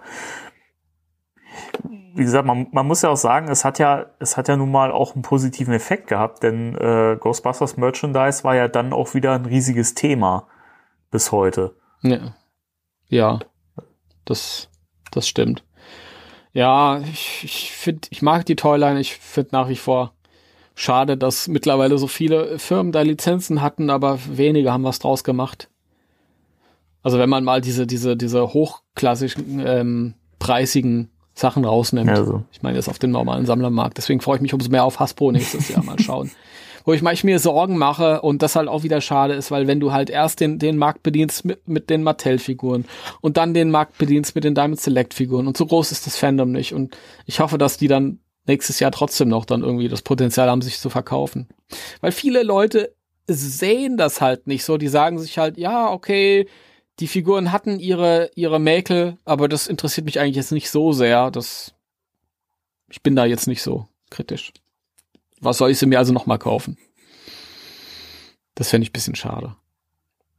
Ja, wobei, also, wenn ich sehe, was, was Hasbro halt momentan an Figuren macht, dann äh, kann ich mir schon vorstellen, dass das halt auch wieder ein Anreiz ist, dass man sich auch Figuren holt, wo man sagt, gut, die habe ich mir nach früheren Leinen von Hasbro, äh, von, von Mattel oder sonst was halt schon geholt, ne? Einfach um das eben auch komplett zu haben. Das, das kann sein, ja. Also das, das Positive ist halt auch, dass das Ghostbusters äh, die Community sich alle paar äh, Jahre halt irgendwie ähm, ja, verändert und ähm, viele Leute sind dann sind fertig damit thematisch wieder und es kommen neue dazu, die das dann für sich wieder entdecken, ja. die bei den äh, in den früheren Jahren dann halt nicht dabei waren oder weiß ich nicht. Also vielleicht wird's ja doch noch was, aber ich ärgere mich trotzdem, ich kann viel rummäkeln an den Mattel-Figuren, aber ich, im Nachhinein, es ist ja wirklich so, das ist jetzt zehn Jahre her, dass es losging.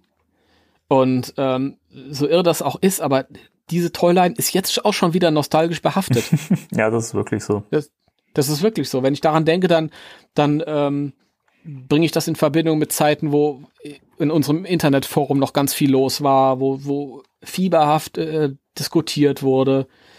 Und ähm, ja, wo sich Leute noch, das, das, das kann man wirklich sehen, wenn man halt sich durch diese Themen, Themen scrollt im, im Forum bei uns, was da irgendwie ein, ein, ein Feedback mhm. war teilweise zu diesen Figuren.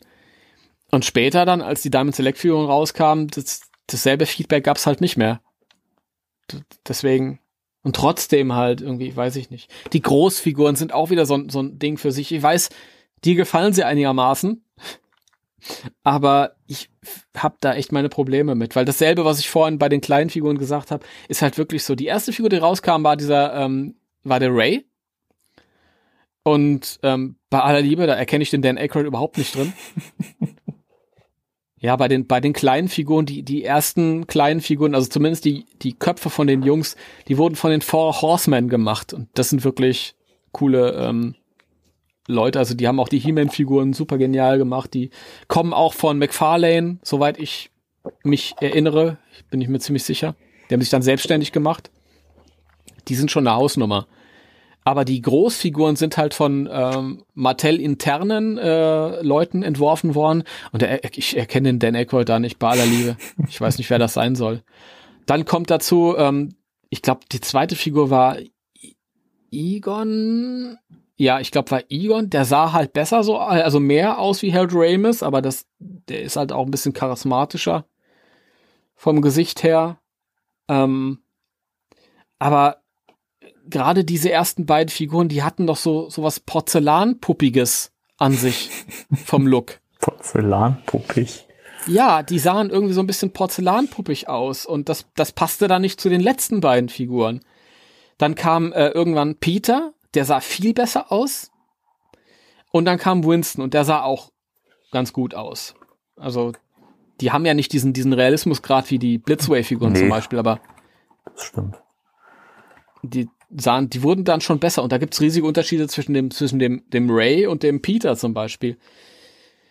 Und das finde ich halt schade, wenn die nebeneinander im, im Regal stehen. Warum müssen die sich unterscheiden? Warum haben die leicht äh, verschiedene Töne bei der Uniform? Warum? Wieso? Was soll das? Und bei Peter war das ja dann nochmal so, so ein besonders geiles Ding. Den hast du dann halt auch ähm, zuerst gesehen als Prototyp auf der San Diego Comic Con, wie alle Figuren. Und der war unglaublich geil bemalt und alles, boah, jetzt wissen wir, warum wir den Scheiß sammeln die ganze Zeit. der sieht ja wirklich gut aus. Und dann kam die fertige Figur und fertige Figuren sind natürlich nie so gut bemalt wie diese, diese ähm, Schaufensterfigürchen. ja, ja. Das ist ganz klar, weil das ist dann die Massenproduktion. Das ist einmal. Und dann hat, war, war die Figur halt auch so unvorteilhaft verpackt, dass der Kopf, der Gummikopf, ähm, zusammengedrückt wurde von dem Plastik, das äh, ihn umschloss. Und dadurch wurde der Kopf nicht nur zusammengedrückt, sondern verformt. Du hast den Peter aus der Packung genommen und der Kopf war, war längst verformt und sah nicht mehr wie Bill Murray aus. Und äh, das offizielle Statement von Mattel war, der Tipp war, ja, könnt ihr ein bisschen mit einem Föhn erwärmen und drücken. Super. Aber nicht zu sehr, weil sonst schmilzt der Kopf. Ja, vielen Dank. Ah. das ist, also diese Figuren haben nur, haben nur, keine Ahnung, 65 Dollar oder so damals gekostet, ja, aber trotzdem. trotzdem also Ernsthaft? ganz im Ernst, eine Firma, die da so ein bisschen hinterher ist, die hätte gesagt, ja, schickt uns den Scheiß wieder zurück, ihr kriegt neue Figuren. Also ich bitte dich. Es, das wurde, es wurde immer argumentiert bei Mattel mit, wir haben da kein, äh, ähm, keine, keine Knauschzone für.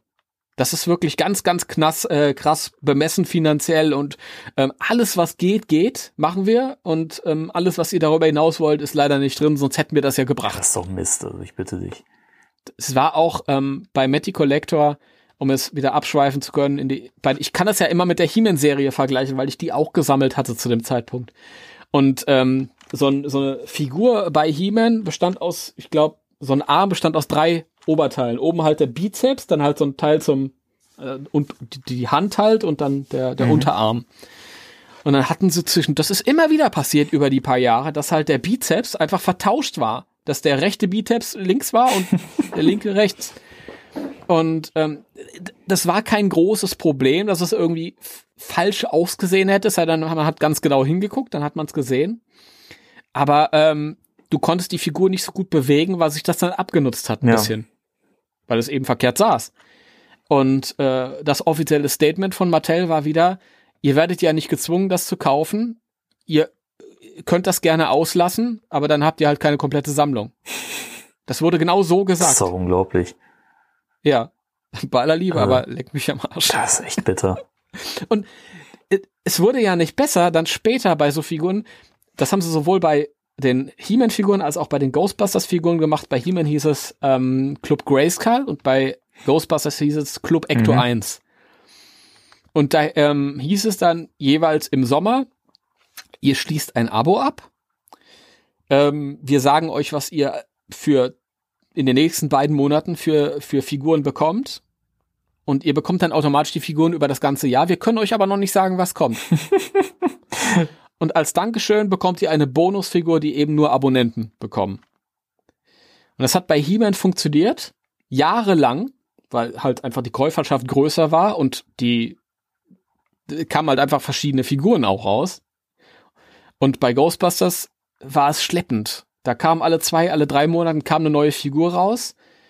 Und dann hat man, äh, und es waren nur Varianten. Und als Bonusfigur hat man eine Variante bekommen, zum Beispiel einen weiteren Ray, der halt Marshmallow-Kleckse draufgemalt bekommen hat. Hm. Marshmallow Mess Ray hieß die Figur, weiß ich noch. Und ich glaube, das ging zwei Jahre gut. Und beim dritten Mal hieß es dann, ähm, wir haben unsere Mindestzahl von Abonnenten nicht erreicht, wir müssen den Club Ecto 1 Ja, einstellen. super. Tut uns leid. Und aber als Dankeschön für unsere Abonnenten bekommt ihr eine, eine, eine Figur und zwar eine Slimer-Variante. Hey. Ist auch nicht in der regulären Packung, sondern in der Plastikhülle. Oh. Und ähm, das war im, ich glaube, im Sommer 2012, wo gesagt wurde, wir erweitern das Abo nicht um ein weiteres Jahr, es Mhm. geht nicht. Und dann haben die bis ähm, Weihnachten 2013 gebraucht, um den Abonnenten diesen Slimer zu schicken. Wow. das ist unglaublich, wirklich. Also, Ja, ganz toll. Ja, aber da kann man verstehen, dass da wirklich viel Unmut äh, herrschte zu der Zeit und Mattel sich da echt Ja, keinen keinen Gefallen getan hat. Ja, wobei sich das auch die, die Waage gehalten hat. Ähm, es gab viele und gibt immer noch viele, die die Figuren lieben. Und auch sagen, dass äh, trotzdem zu Recht sagen, das ist besser als die Diamond Select Figuren. Was sie auch sind. Aber du hast halt wirklich, wirklich gemerkt, dass die, die ähm, Toleranz bei den Ghostbusters-Fans äh, nicht so groß war, wie die zum Beispiel bei den, bei den Mhm. He-Man-Fans. Und da wurde halt immer gesagt, okay, es gibt nicht genug Fans. Aber ich, ich sag halt, umgekehrt wird ein Schuh raus. Wenn du halt ein Produkt bietest, das besser ist oder ehrlicher ist oder besser mit seinen Kunden umgeht, wie auch immer, dann spricht sich das auch rum und du hast eine größere Ja, klar. Käuferschaft. Das, das ist halt so die Sache. Ich meine, es hieß auch damals, ähm, wir sammeln jetzt für, ähm, wir schauen mal, wie groß die Käuferschaft wäre für ein Ecto 1, das äh, vom, von Größenverhältnis zu den Figuren passen würde. Und ich erinnere mich noch an, noch an ein Video mit dem, mit dem guten Scott, der dann da saß und hat gesagt, ja, wir können euch den Ecto 1 aber nicht zeigen, aber hier ist halt ein Ecto 1 auf ein, auf ein Stück Pappe gedruckt in der Größe, wie das dann wäre. Und ähm, dann fingen sie dann halt halt äh, an, äh, äh, ja, Kunden zu sammeln. Da hast du dann immer so, so ähm, äh, ähm, hast immer gesehen, wie die Entwicklung ist. Und wenn es da bei 100 Prozent war, dann ist es halt finanziert gewesen. Haben sie nicht finanziert bekommen. Ja, kein Wunder. Das halt, ja. Bei He-Man haben sie es geschafft. Da haben sie ein, ein, ein, äh, ein Pappeschloss, Pappeschloss Grayskull gezeigt. Hier, ähm, bringen wir raus, kostet dann 300 Dollar. Boah, 300 Dollar, krass. Ja, und die haben es finanziert bekommen. Wahnsinn. Haben sie jetzt, haben sie jetzt neulich mittlerweile äh, eine andere Firma, weil das läuft nicht mehr bei He-Man, läuft das nicht mehr über Mattel, sondern über Super Seven, mhm. das ist eine andere Firma. Die haben äh, Skeletors äh, Schloss finanziert bekommen und das kostet 800, 900 Alter, Dollar. Wer, wer, wer bezahlt das? Wer hat das Geld dafür? Ich, ich habe den falschen Job. Was ist denn da los? Ja, das ist das ist schon heftig. Also. Nee, bei, bei Ghostbusters ist die Toleranz irgendwie nicht so groß. Wahrscheinlich auch die Käuferschaft nicht, weiß ich nicht, vielleicht. Aber ja, und dann haben sie dann 2012 haben sie gesagt, okay, ähm, mit dem Abo wird das nichts mehr und dann war auch relativ schnell klar, dass sie, dass sie die komplette Line aufgeben.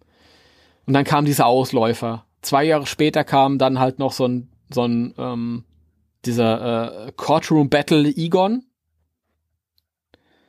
äh, aus Ghostbusters 2, ähm, wo dann halt äh, quasi dann halt so als als als äh, ähm, äh, in, in Loving Memory oder irgendwie sowas stand dann drauf auf Harold mhm. Ramis. Da haben sie den noch mit raus. Zwei Jahre nachdem die beiden, beiden anderen Courtroom Battle Figuren rauskamen und die Line eigentlich schon beendet war. Und ähm, ja, Schade. Ja, echt, echt schade. Man, man hätte so viel draus machen können. Ja. Äh, wollen wir noch was zu der Prop-Toyline sagen? Oder können ja, wir da was ja. zu sagen? Also ich kann da nichts zu sagen, weil ich davon nichts besitze. Ähm, aber vielleicht kannst du ein bisschen was dazu erzählen. Ja, ich habe damals alles gehabt davon. Ich fand's okay. Das PKE-Meter ist super geil. Also wirklich bei den Props, da hast du wirklich gedacht, kommt das von einer anderen Firma? Weil die waren damals äh, teuer, mittlerweile sind die zurecht, was heißt zurecht? Also zurecht ist immer Blödsinn bei Plastik. Aber sie sind ja so teuer ja. geworden, aber ich kann es nachvollziehen halt. Weil gerade das PKE ist, ist so toll. Und ähm, der Rest war nie, meiner Meinung nach nicht so gut, ist auch sehr beliebt. Also der, der, der Werfer zum Beispiel, der ist ganz cool. Der hat natürlich dieses ja, diese Plastikhaptik. Mhm. Ähm, was aber okay ist. Also, ja. Leider haben sie das Päckchen nicht finanziert bekommen. Der Werfer hat so einen Anschluss für ein potenzielles Päckchen, aber das ist halt, haben sie halt nicht hinbekommen.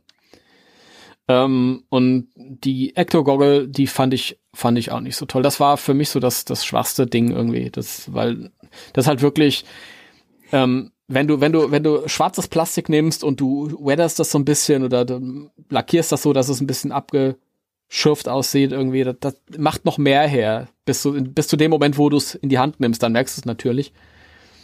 Aber das, das Grüne, das sah wirklich nicht so schön aus. Obwohl, dieses Zeug ist okay für das, was es ist. Also. Und es ist schönes Spielzeug. Auch da merkst du wieder, dass Mattel eigentlich so die Grätsche nicht bekommt zwischen wollen wir jetzt eigentlich was Erwachsenes für den Erwachsenensammler anbieten oder Spielzeug?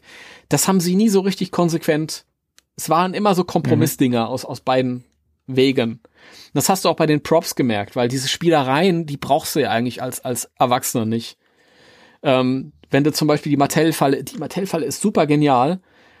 Die, die funktioniert ja wirklich, du, du äh, trittst auf das Pedal, dann geht die auf und macht da so ein bisschen Show und ähm, piept und, und wenn dann die ähm, Klappe wieder zugeht, dann rappelt die nach, ein, nach einer halben Minute nochmal, als ob der Geist sich wehrt.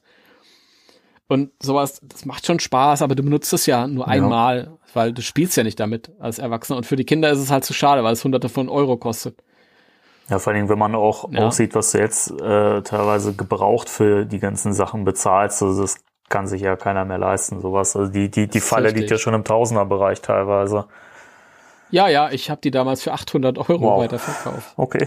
Ich weiß nicht mehr, was sie neu gekostet hat. Ich glaube so 125 äh, Euro habe ich, glaube ich, bezahlt. Aber ich weiß es nicht mehr, keine Ahnung. Ähm, und dann, ja, mittlerweile für 800 Euro. dann hieß es immer so teilweise, hat man, ey, guck mal hier, der, der, das Schwein da verkauft äh, seine Mattel-Falle für so viel Geld, treibt das Geld hoch, aber aller Liebe, wenn es Leute gibt, die ja, das, das Geld dich, also ausgeben.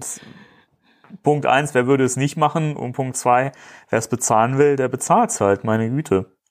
Das ist, das ist richtig, ja. Ähm, ja. Naja, bei der, bei den Ectogogs war das so, die interagierten dann so mit der, mit der, äh, mit dem PKE und mit dem mhm. Strahler. Und dann hieß es im Vorfeld, ja, du kannst dann äh, die Geister von der Bibliothekarin und äh, vom Slimer sehen, wie sie dann irgendwie so da langhuschen. dann waren das aber nicht wirklich die Geister oder irgendwelche Computeranimationen, sondern du konntest dann halt die Mattel-Actionfiguren sehen, die da lange nee. fliegen. ah, Ach ja. das ist ja schon ein bisschen lasch. Ja, das war alles nicht so, wie wir es uns vorgestellt hatten. Die, die, die Props sind wirklich okay, also kann man nichts sagen. Mittlerweile, für die Preise, für diese angeboten werden, ich weiß nicht, ob sie das wert sind, aber das ist ja eine Frage, die man sich generell stellen kann, wenn man in dem Sammlerbereich Ja, aktiv zumal ist. man jetzt aber auch gute Alternativen hat mit den ganzen Spirit-Sachen, die man da bekommt. Also das Spirit PKE-Meter zum Beispiel ist ja auch echt geil geworden. Erstmal das, also du kannst natürlich sagen, ich krieg von, von Spirit Halloween oder von Rubies schon Sachen, wenn ich halt so ein bisschen auf den Preis Ja, achten genau. möchte. Und ähm, bevor ich mir aber zum Beispiel so einen Mattel-Werfer kaufe für 500 500 Dollar oder eine, eine Falle für, für 800, jetzt mal, du kriegst halt schon für 500 Euro, kriegst du halt schon auch, auch ein, ich sag mal, ein, ein, ein richtiges äh, Pack-Prop. Ich weiß jetzt nicht, was, was Uwe zum Beispiel nimmt, aber so ein, so ein Päckchen von Uwe ist tausendmal cooler als das, was, was äh, Mattel dann halt auf den Weg gebracht hat und ist wesentlich günstiger. Das stimmt, ja. Ja. Von daher, im Grunde genommen ist es nicht nachvollziehbar. Und das war auch der Grund, ähm, warum ich meine Falle dann irgendwann abgeben habe, weil ich wusste nicht so richtig, was soll ich damit machen. Die Falle war zu schade, um nur da rumzustehen, weil wir waren ja immer so Cosplay-mäßig aktiv, hatten unsere Stände und dann brauchten wir halt auch so ein Zeug. Ähm, und dafür war es halt wieder ähm, zu schade, weil es so teuer Mhm. war. Also zu schade, um rumzustehen, zu schade, äh, um es mitzunehmen. Ja? Und deswegen habe ich mir gedacht, na ja, dann verkaufe ich sie. Und dann hat mir meine Freundin hat mir eine, eine Falle gebaut, die genauso gut aussieht und ähm, ja, die war halt wesentlich günstiger als so ein Mattel-Ding. ja. Und klar, die, die hat dann diesen Licht- und Soundeffekte nicht gehabt. Man kann sie noch verbauen, aber brauche ich jetzt auch nicht, weil wie gesagt, ich spiele nicht mehr. Nicht. Jetzt bin ich aber nicht enttäuscht. wirklich, nee. ja, das tut mir leid. Vielleicht nächstes Jahr wieder dann mit den Hasbro-Figuren. Ja, ich bin mal gespannt, ob äh, Hasbro sich auch noch mal an so Props, Entschuldigung, an Props oder so heranwagt und äh, ob die das dann auch eher so ein bisschen kindgerechter machen oder also ich weiß nicht, ich kann das noch nicht so richtig so richtig einschätzen, wobei ich nicht weiß, wenn es halt die Sachen von Spirit beziehungsweise jetzt noch mal von von Rubies, die legen das ja jetzt ja wohl noch mal neu auf. Ähm, wenn es das halt schon gibt, ob da der Markt dann noch für da ist. Ne? Du, ich kann mir vorstellen, dass die sowas rausbringen, basierend auf den Packs dann im neuen Film, äh, sowas wie, äh, keine Ahnung, Proton Pack Super Soaker oder sowas. Ja, gut. Bisschen was reduzierteres halt wirklich für Kinder. die Nerf Gun wird ja wahrscheinlich auch ein Thema sein. Ne? Ja, oder, oder Nerf Gun halt. Sowas wie der Ghost Popper früher. Aber wäre schon Das- witzig. das kann ich mir total vorstellen. Das, ja, aber jetzt so, äh, diese, diese pseudo-akkuraten Props, Nee. glaube ich nicht. Denke ich. Wahrscheinlich auch eher nicht. Es ist auch, wie gesagt, weil das, das, das, das Ding ist halt, du kannst solche Sachen, wenn du es wirklich richtig ernst meinst und richtig Cosplayer bist, ähm, gibt es halt Leute, die das viel besser selber bauen können, ja, und ähm, es sieht dann halt wir wirklich wertig und toll aus. Das heißt, du brauchst es dir halt nicht kaufen. Für Leute mit einem schmalen Geldbeutel gibt's dann eben diese Spirit-Sachen. Ähm, ich habe mir jetzt ja auch von, von äh, Rubies dieses alte, ähm, dieses äh, Foam Pack äh, bei eBay geschossen. Das werde ich ja so ein bisschen modifizieren. Einfach als Gag äh, für mich halt und zum an die Wand hängen und so, ne, als äh, ja, Sammelstück sozusagen. Und weiß ich nicht, ich würde mir dann halt auch nicht nochmal so eine Replik oder so holen. Zumal ja von Anovos, glaube ich, kommt jetzt auch dieses 3000 Euro Pack oder so raus. Da bin ich nicht hinterher gewesen. Die haben, also ich weiß, dass da irgendwelche Probleme, da gibt's Probleme, die beantworten keine E-Mails oder irgendwas. Okay. Keine Sehr schön. Ahnung. Ich glaube, die haben auch irgendwas rausgebracht zu einem anderen Franchise, wo sie dann vom Lizenzgeber verklagt wurden oder so. Ich will ja Mhm. jetzt keinen Mist erzählen, aber irgendwie ist das mit der Manovos-Ding ist gerade sehr dubios. Deswegen, ich sag dazu nichts. Keine Ahnung. Googelt mal. Bevor wir hier verklagt werden. Nee, aber bei dem, bei dem Mattel-Zeug war es halt auch so. Ich meine, damals, als es frisch raus war, war es ja nicht so teuer. Also das PKE hat, glaube ich, äh, 60 Dollar oder so gekostet. Ähm, und die Falle 120. Und ähm, das sind so Sachen, die eigentlich okay waren für die Sa weil, weil im Gegensatz zu den, zu den Actionfiguren war das auch ein bisschen wertiger. Ja. Ähm, aber es ist halt, wen willst du damit erreichen? Das ist natürlich gekauft worden von vielen und es wird immer noch gekauft, sonst wären die Preise nicht so hoch. Aber ähm, ich weiß, ich kenne niemand so richtig, der, der das wirklich für irgendwas verwendet. Äh, das sind eher so Leute, die halt so Komplettsammler, die dann wirklich auch alles mhm. haben müssen. Ähm, weil zum Hinstellen ist es nicht so wirklich gut geeignet, finde ich, weil das hat halt noch diesen Plastik-Look, was ähm, beim PKE-Meter okay ist, das war auch im Film aus Plastik, aber bei den anderen Sachen, mh. Hm. Und ähm, wenn du so Cosplay-mäßig, Prop-mäßig damit rumlaufen willst, dann also mir ging es zumindest so zum Beispiel mit dem Werfer. Ich habe mir äh, damals 2014 habe ich angefangen, mir mein Proton-Pack zu basteln mit einem richtigen Bausatz. Und dann habe ich mir, als der fertig war, habe ich mir halt erstmal den Mattel-Werfer dran gehängt, weil der halt da war und sah auch gut genug aus. Aber ganz schnell war er nicht mehr gut genug, weil ich hatte halt dieses monströse, coole Pack und dann habe ich einen Plastikstrahler dran gehabt. ja, das passt ja dann und halt nicht, ne? Hat halt nicht gepasst. Ähm, und dann irgendwann, weiß ich nicht, also ich glaube, da gibt's diese beiden Extreme. Einmal die Leute, die, die sagen, ach, ich will das schon alles, ich sag mal jetzt richtig und möglichst akkurat haben und, und hochwertig und so. Und dann gibt's die äh, Budget-Leute, die sagen, ja, das brauche ich alles nicht. Also mir reicht auch, wenn ich dann jetzt irgendwie so ein, so ein Rubies-Pack mhm. habe und dann macht ihr mir selbst ein bisschen was Schönes draus. Jetzt das, was du genau da jetzt machst, halt irgendwie. Aber diese Mattel-Dinger waren so, so Mittelding. Und hm, nichts Halbes und nichts mhm. Ganzes so. Ja, es ist halt schade, wirklich. Nicht, nicht wirklich schlecht, aber wussten nicht so ganz, wo sie hinwollen, wen sie jetzt richtig konsequent ansprechen wollen. Auch wie die, wie die Figuren halt auch. Ähm, Adult Collector, aber dann, dann Actionfiguren für Kinder drin. und es war ja auch mit den, mit den, um jetzt mal da den, den, den, die Brücke zu schlagen, wie gesagt, am Anfang, als die Figuren rauskamen, haben wir uns gefreut. Wir kriegen Figuren zu allen Facetten des Ghostbusters-Franchises. Also auch zu Real Ghostbusters endlich. Ja, das wurde am Anfang ausgesprochen. Ihr kriegt Real Ghostbusters-Figuren. So. Und dann, was haben wir bekommen? Diese, diese Barbie-Püppchen. Barbie-Püppchen. Also für alle, die das nicht wussten, ist, Mattel hat diese Retro-Action-Line am Laufen. Da, ähm, das basiert so auf alten, äh, die Firma hieß äh, Mego, die war in den 70er Jahren. Ja, die haben ja vorher diese Star Trek-Figuren gemacht, ne? Star Trek-Figuren haben sie gemacht, genau. Und ähm, da haben halt, hat halt Mattel halt die ähm, auch DC-Figuren zu rausgebracht. Das sind halt irgendwie so, so Plastikköpfe und die haben halt Stoffklamotten äh, an, sind ein bisschen größer als die normalen Actionfiguren und ein bisschen kleiner als die Hot Toys und Blitzway-Figuren und die großen Mattel-Figuren, die es gab. So ein Mittelding halt irgendwie und ähm, sehr reduziert halt, also mit dem Stil von 70er Jahre Actionfiguren.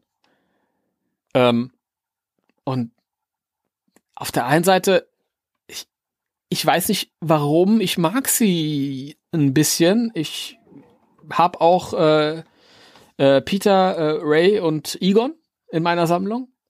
Aber ich glaube, ich mag sie auch wirklich nur, weil das jetzt schon wieder zehn Jahre her ist und man ist ein bisschen nostalgischer geworden und so. Das hat nichts mit dem Produkt selbst zu tun. Bei dem Produkt selbst, da war es halt wirklich damals so, Warum? Wieso? Ghostbusters war ein 80er Jahre Ding. Wenn du mit mit äh, Nostalgie kommen willst, dann mach mir doch irgendwas, setz mir doch irgendwas vor, was 80er Jahre mäßig ist. Das hat nicht mit 70er Jahre Actionfiguren zu tun. Wieso? Warum? Äh, das ist wieder nicht zu Ende gedacht. Verstehe ich nicht.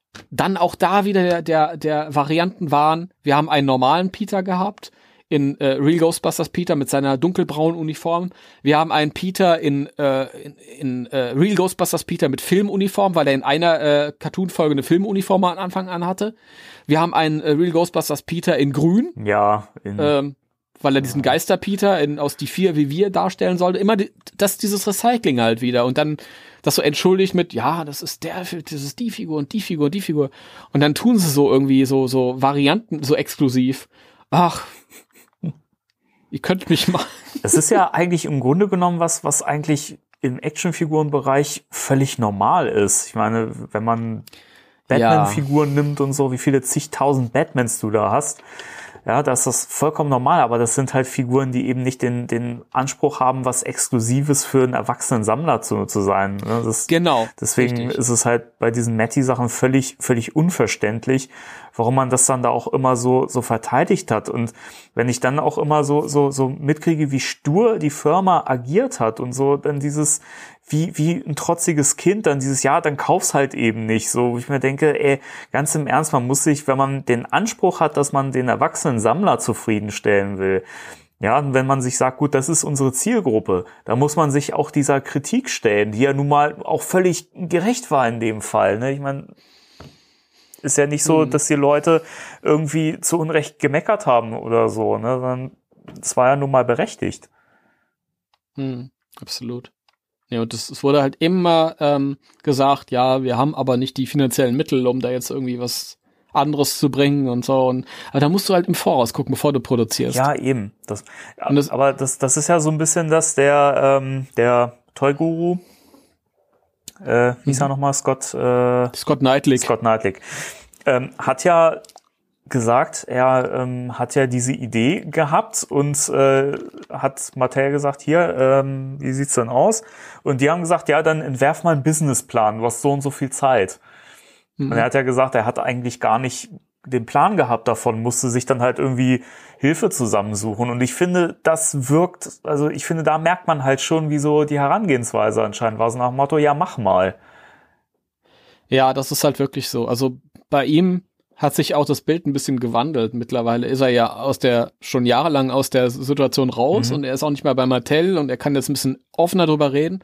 Damals war halt er der Ansprechpartner und er hat das auch kommuniziert und er hat sich auch so ausgedrückt, wie er sich aus, wie ich vorhin, das, ja. diese, das sind Zitate von ihm, als er damals in der Situation war.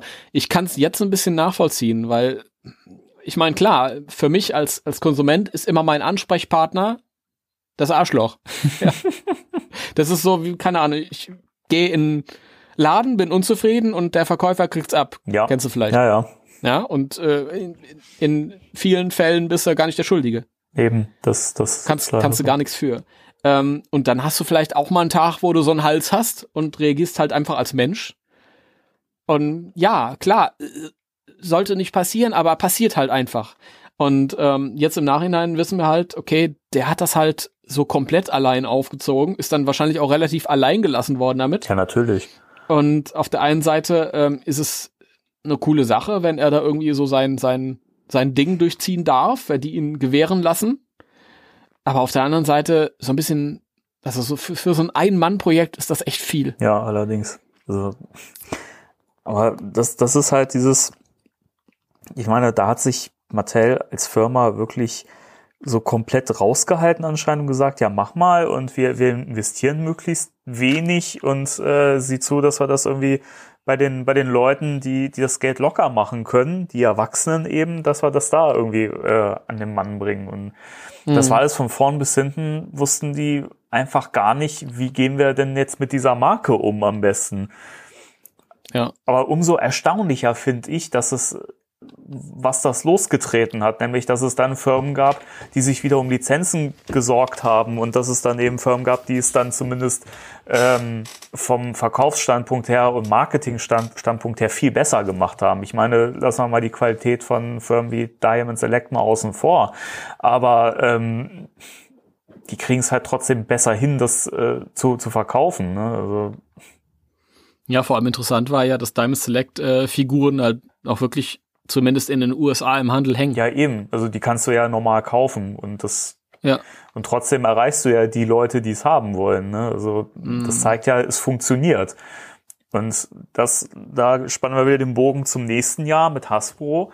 Weil ich glaube, das wird, das wird funktionieren. Also Ghostbusters ist halt wieder jetzt gerade so vom Merchandise-Standpunkt her einfach eine Marke, die wieder extrem gut aufgestellt ist. Natürlich nicht zu vergleichen mit Star Wars oder Pokémon oder was weiß ich was. Aber ja, es kannst du halt Pokémon. Pokémon. Ja, es ist halt nun mal, äh, glaube ich, mit das größte Franchise momentan. Das erfolgreichste. Sogar ja. über Star Wars. Das muss man mal schaffen. Ähm, Was Pokémon? Ja. Okay, das. Ja, wahrscheinlich, weil viele junge Leute. Ja, das, das, das Ding ist ja, das läuft ja auch schon über Gen Generationen jetzt, ne? Und hat sich ja jetzt die nächste Generation wieder geschnappt und vereinnahmt und es ist einfach auch echt ein Phänomen. Aber äh, trotz allem ist halt Ghostbusters wieder extrem gut aufgestellt und wenn man nächstes Jahr, also 2009 muss man ja sagen, war ja auch so ein bisschen das Problem, man hatte ja nur dieses Videospiel und das hat ja eben auch nur die, die Fans oder die Hardcore-Fans erreicht. Mhm. Das hat sich ja auch noch nicht mal in der Gamer-Szene irgendwie groß verbreitet oder so und ähm, das, da war man ja schon so ein bisschen von der Käuferschaft her eingeschränkt, hatte ich so das Gefühl. Und jetzt ist das ja noch verbreiteter. Jetzt kommen wieder die Leute an, die Ghostbusters von früher kennen und sagen, geil, jetzt gibt's coole Figuren, die hole ich mir. Ich denke, mhm. das ist das, was das so ein bisschen losgetreten hat, eben, das, äh, wo ich sagen muss, das muss man äh, diesen ganzen Matty-Collector-Sachen zugute halten oder es ist das Gute, was daraus entstanden ist, dass ähm, es halt viele Firmen jetzt wieder gibt, die sich um diese Marke bemühen und dass wir jetzt eben wirklich diesen Glücksfall wieder haben, dass Hasbro äh, die Marke jetzt wieder nach vorn bringt und wieder gute Figuren machen kann. So. Ja, das stimmt. Ja. Ja, deswegen bin ich auch sehr gespannt, was da kommt und was halt ähm, äh, zu den alten Filmen nochmal kommen mag. Ich hoffe, dass, dass sie sich dann nicht in diesem Variantenreichtum da so verlieren. Wobei das es dann, glaube ich, äh, eher noch zu rechtfertigen wäre, weil es dann eben so eine Massenteulerhin ist. Ja, eben. Also ich glaube, dieses, dieses Variantending, das wirst du aus diesen Actionfiguren äh, rein nie wegkriegen. Das ist so, weil es wird halt auch gekauft, ganz klar. Die sprechen den Sammler an und das hat doch Scott Knightley auch äh, gesagt. Es ist halt so, du musst ähm, auch eine Line bringen, die auch irgendwann mal einen Schluss finden kann, damit der Käufer eben nicht das Gefühl hat, so er kann sein, er kann sein Regal nicht oder die Sammlung eben nicht vervollständigen. Ne? Und ich fände halt auch schön, wenn das so keine Endlos-Line wird, äh, wie bei The Real Ghostbusters, wo man wirklich so das Gefühl, dann kam die nächste Wave, dann kam die nächste Wave, dann kam die nächste Wave und man sammelt und sammelt und sammelt und hat irgendwie keinen keinen Ende in Sicht, außer die Line verkauft sich nicht mehr und läuft dann aus. Äh, das aber ich fände da halt auch schön, wenn das übersichtlich wird, aber halt auch eine gewisse Bandbreite gibt und ähm, das nicht nur durch Varianten erfolgt. Also mal gucken. Ich will, ich will endlos. Nein, Timo, bitte nicht. Nee, ich freue mich total drauf, weil ich so ungezwungen daran gehen kann zum ersten Mal. Also nehmen wir mal an, dass das wird irgendwie, ich gehe jetzt heute in, in den Laden und gucke mir Star Wars Toys von Hasbro an oder so.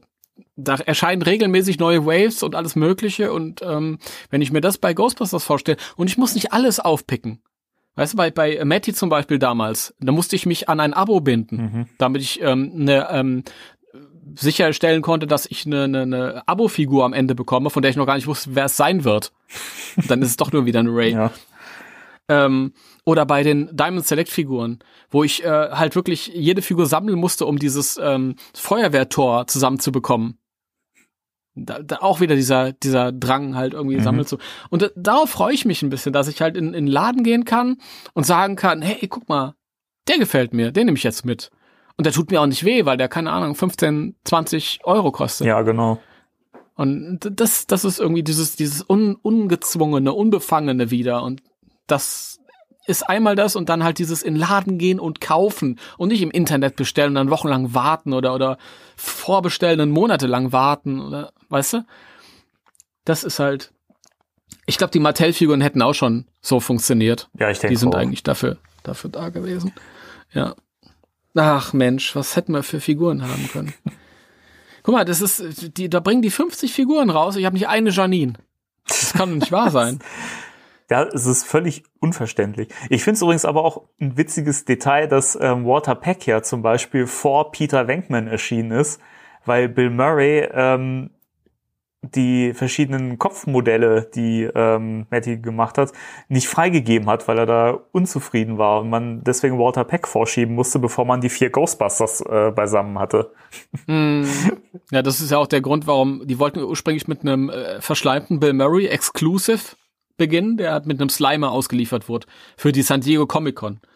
Und das ging nicht. Es wurde dann ein Egon, weil Bill Murray nicht so schnell hinterher war. Ach, Bill. ja. Ehrlich. Das war lustig, dass wir damals äh, die Line, also gerade wir Ghostbusters-Fans wussten ja, dass Murray so ein bisschen schwieriger zu bekommen ist und wir wussten da, woran es lag oder konnten uns denken. ähm, warum die Figur noch so auf sich warten ließ. Und dann haben wir auch gedacht, naja, hoffentlich haben die sich da jetzt nicht in die Schnell gesetzt. Mhm. ja, aber dann kam er ja doch. Und ich, mir gefallen die kleinen Bill Murray-Figürchen, die sind ganz süß. Der erste, der rauskam, war so ein verschleimter Peter, den fand ich nicht so doll. Der, der sah so ein bisschen cartoony aus, ne? Ja, der zweite, der hat, hatte einen anderen Kopf, der, der sah dann ein bisschen besser aus. Und ich, mir gefällt auch der, ähm, der große, bei der Großfigur, der, der Bill Murray Kopf, wenn er mal nicht verformt ist. gefällt er mir auch ganz gut. Ja, ich finde, der hat die beste Likeness von den großen Figuren. Ja, ich schwanke immer zwischen ihm und Winston. Ich Winston finde ich auch sehr geil. Mhm. Ich finde Winston in der Variante ähm, zum, zum zweiten Film, in der grauen Uniform mit dem Slimeblower, wurde ja auch später nochmal nachgeschoben, dieses Set. Da finde ich ihn noch besser getroffen. Oh ja, da gab's auch eine Geschichte. Die hatten, den hatten sie auch vorgestellt auf irgendeiner Messe. Der Slimeblower war viel zu klein. Der sah lächerlich klein aus. Und da gab's ein wahnsinniges äh, Tohuwabohu und dann mussten sie das nochmal machen. Immerhin haben sie es dann, dann nochmal äh, komplett gesculptet. Das ist ja aber eh immer so, diese Sachen, die dann auf irgendwelchen Conventions vorgestellt werden, die sind ja noch nie perfekt gewesen, oder? Oft sehen die besser aus als die fertigen Echt? Sachen. Ja, sicher. Also ich, Gerade ich erinnere mich an erste Bilder von den Mesco-Figuren, die sahen noch nicht so toll aus. Ja, weil die, weil die äh, Kutten so äh, sperrig waren. Ja. Aber normalerweise die Figuren, die so auf den, auf den Messen stehen, die sind besser bemalt, weil sich dann halt einer mal hinsetzt, der es richtig drauf hat und, und, und dann mit Hand bemalt und wenn du da so ein, so ein Massenprodukt hast, dann sind alle nicht so schön. Das war bei, bei der Großfigur von Bill Murray auch so. Der sieht wunderbar aus. Und sind die, die, die Kinnladen sind runter, als wir den gesehen haben. Kein Vergleich mit dem fertigen. Wobei der auch zu gut ausgesehen hätte, um, um zu den anderen Figuren dann wieder zu passen. Das wäre dann auch wieder ein Problem mhm. gewesen. Ja. Naja, aber 1000 Bill Murrays, 1000 Peter Venkmans, keine Janine. Wo habe ich eine Janine bekommen bei den, bei den, äh, Real Ghostbusters äh, Retro-Action-Figuren. In, einem, in einem furchtbar hässlichen Doppelpack ähm, mit einer furchtbar hässlichen Sam Hain-Figur. Und auf dem Doppelpack sind, glaube ich, Schneeflocken abgebildet, äh, weil die Figur irgendwie im Winter rauskam oder zum Winter hin. Äh, warum? Was? ich verstehe das alles nicht. Oh, schön. Ja, weiß man nicht. Das. Ja. Trotzdem, ähm, mittlerweile sehe ich es alles ein bisschen, bisschen anders. Wie gesagt, man ist nostalgisch schon wieder. Das, es geht ja, so schnell und ja. ähm, die letzte Toyline war lange nicht so toll. Da hat man noch viel mehr auszusetzen gehabt und ich mag sie jetzt wieder und ich, deswegen ich ich weiß nicht genau, was was wir zu erwarten haben für nächstes Jahr, aber ich habe mir vorgenommen, dass ich die ein oder andere Mattel-Figur mir doch mal nachkaufe.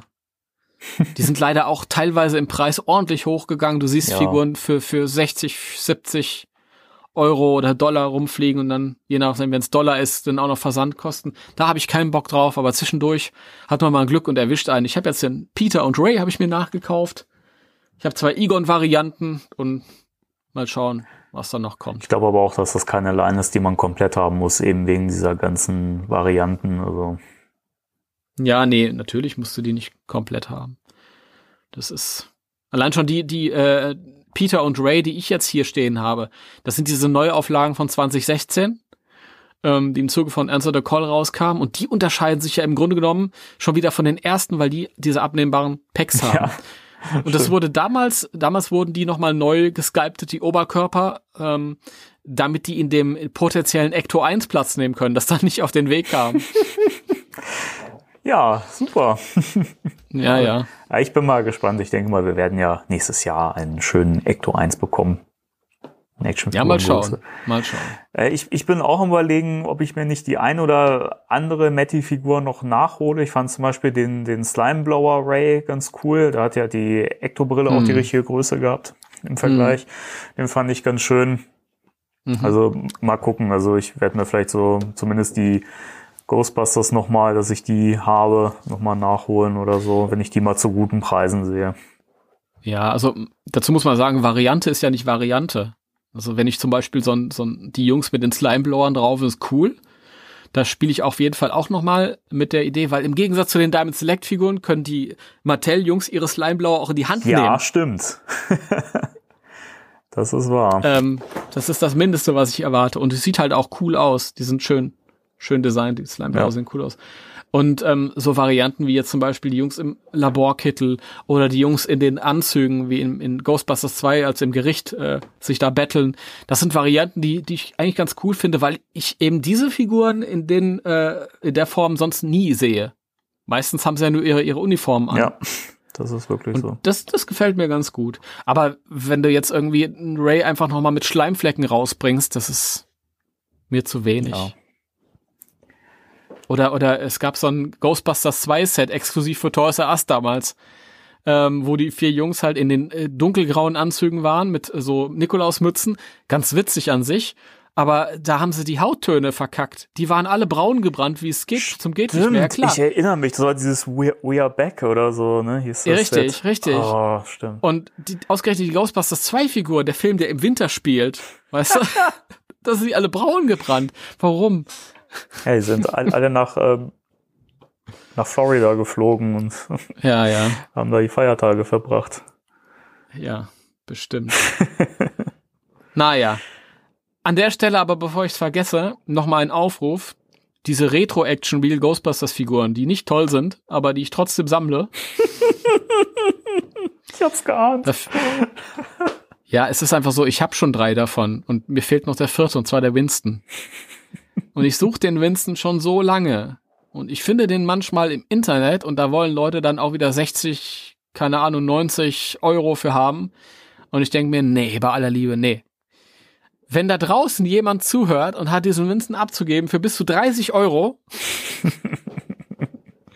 und ihr wisst, wie, wie ihr mich erreichen könnt, dann äh, schreibt mich an und sagt, was soll ich mit dem Scheiß? Hier, hast du. Was soll ich mit dem Scheiß? Hast du denn mal geguckt, ob es das bei Popculture gibt? Nee, die gibt's nicht bei Popculture. Toll, Die gibt's leider nicht. unbezahlte Werbung. Also den, den Winston, den Retro-Action Real Ghostbusters Winston, der fehlt mir noch. Ähm, und ich brauche noch von den Mattel-Figuren einen regulären Egon und einen regulären Winston. Also wenn ihr da was, was abzugeben habt und sagt, boah, okay, ich bin da nicht so wuchermäßig unterwegs, immer her damit. Ich bin da nicht so wuchermäßig. so viel, so viel zur, zur Spectral Radio äh, ähm, Kauf- und ja, Verkaufbörse. ja, ja, ja, schon klar. Suchst du noch was oder verkaufst du noch was? ich, ich jetzt? Nee, also falls jemand äh, einen PKE-Meter übrig hat von Mattel, was nicht im dreistelligen Bereich liegt, bitte melden. Oder auch eins von Spirit, ist mir egal. Ich nehme beides. Das Spiriting ist cool. Ich mag's. Ja, ich bin auch am überlegen. Wie gesagt, ich finde es ja irgendwie interessant, jetzt kommen ja diese ganzen Sachen, die es ja von Spirit gab, nochmal von Rubies raus zu noch günstigeren Preisen, haben aber anscheinend die gleichen Funktionen und sind nochmal die gleichen Produkte. Ich steig- also. Ich steig da nicht durch, ob das äh, nicht vielleicht die am Ende dieselbe Firma ist oder Ich habe das Gefühl, die haben einfach die Lizenz auch bekommen und dürfen das jetzt nachlegen oder so. Ich weiß es nicht. ich, ich weiß nicht. Vielleicht ist es so wie bei Sony und Columbia Pictures, dass es vielleicht ist Spirit Halloween eine ein Label von Rubies. Keine Ahnung. Aber ich finde es spannend, dass das äh, Proton-Pack, äh, zumindest auf den Promo-Bildern, die man sehen kann, sieht es ansonsten gleich aus wie das von Spirit, also das von Rubies jetzt. Aber die, ähm, die Straps ähm, sind dicker. Die sehen schöner Ja. aus. Ja, das. Ich glaube aber bei Spirit Halloween haben sie auch mittlerweile eins nachgelegt, wo die Stripes ein bisschen anders ausschauen. Ja, die alten sahen ja auch echt mies aus. Also. Ja, das war so so normale äh, Rucksackdinger, also so billig Rucksackdinger. Ähm, aber vielleicht äh, kann uns ja einer unserer Hörer oder eine unserer Hörerinnen helfen und weiß Bescheid. Genau, falls da jemand Dann schreibt uns das in die Kommentare. Richtig. Falls da jemand Insider-Informationen hat oder vielleicht bei Rubies angestellt ist oder so, ja, meldet euch. meldet euch, genau. Nun gut, wir haben uns auch gemeldet für diese Woche. Mhm. Ja, wir, wir haben unseren Soll erfüllt. Ähm, ich denke nicht, dass wir noch was vergessen haben und das war's, oder? Wir sind durch. Das war's. Das war's. Wollen wir noch äh, anteasern, was die Leute in den nächsten Sendungen erwarten könnte? Ich bitte dich darum. Also, die nächste Folge wird ja ähm, im Zuge von Halloween erscheinen und äh, da haben uns This is Halloween. Entschuldigung. ja passt schon äh, hat damals ein kleines äh, Spezial aus, ausgedacht und ähm, da möchte ich nicht zu viel verraten, aber wir werden eine, ein kleines Halloween-Special als nächstes machen und ähm, für die Cosplayer unter euch haben wir auch was im Petto, denn auch das Thema werden wir in den nächsten Folgen aufgreifen. Endlich. Endlich, es wurde aber auch mal Zeit, oder? Hm. Ähm, außerdem werden wir uns auch dem kleinen grünen Knubbel demnächst mal ein bisschen detailreicher widmen. Dem Zwiebelkopf. Mehr sage ich nicht. Ähm, Habe ich was vergessen? Hä? Du meinst Vielfraßgeist? Jetzt, jetzt hast du schon wieder viel zu viele Tipps gegeben. schon, verdammt. Weil der Zwiebelkopf hätte es eigentlich auch schon verraten müssen. Egal. Ihr wisst, was ich meine. Äh, ja, Spielzeuge werden auch nochmal ein Thema sein. Ach Mensch, wir haben so viel, über das wir reden können. Also ich werde auch demnächst nochmal, wenn es soweit ist, dann und ich mein Pack modifiziert habe, werde ich darüber auch noch ein bisschen erzählen. Und ach, wir haben so viel vor. Yay. Goldene Aussichten. Gut. Ja, Okay. dann Aber all das dann die nächsten Male. genau. Dann vielen Dank wie fürs Zuhören. Vielen Dank dir, Timo, dass du wieder Zeit gefunden hast, dich hier mit mir zu plagen. Jo. Sigi. Äh, dann würde ich sagen, drei, zwei, eins. Tschüss.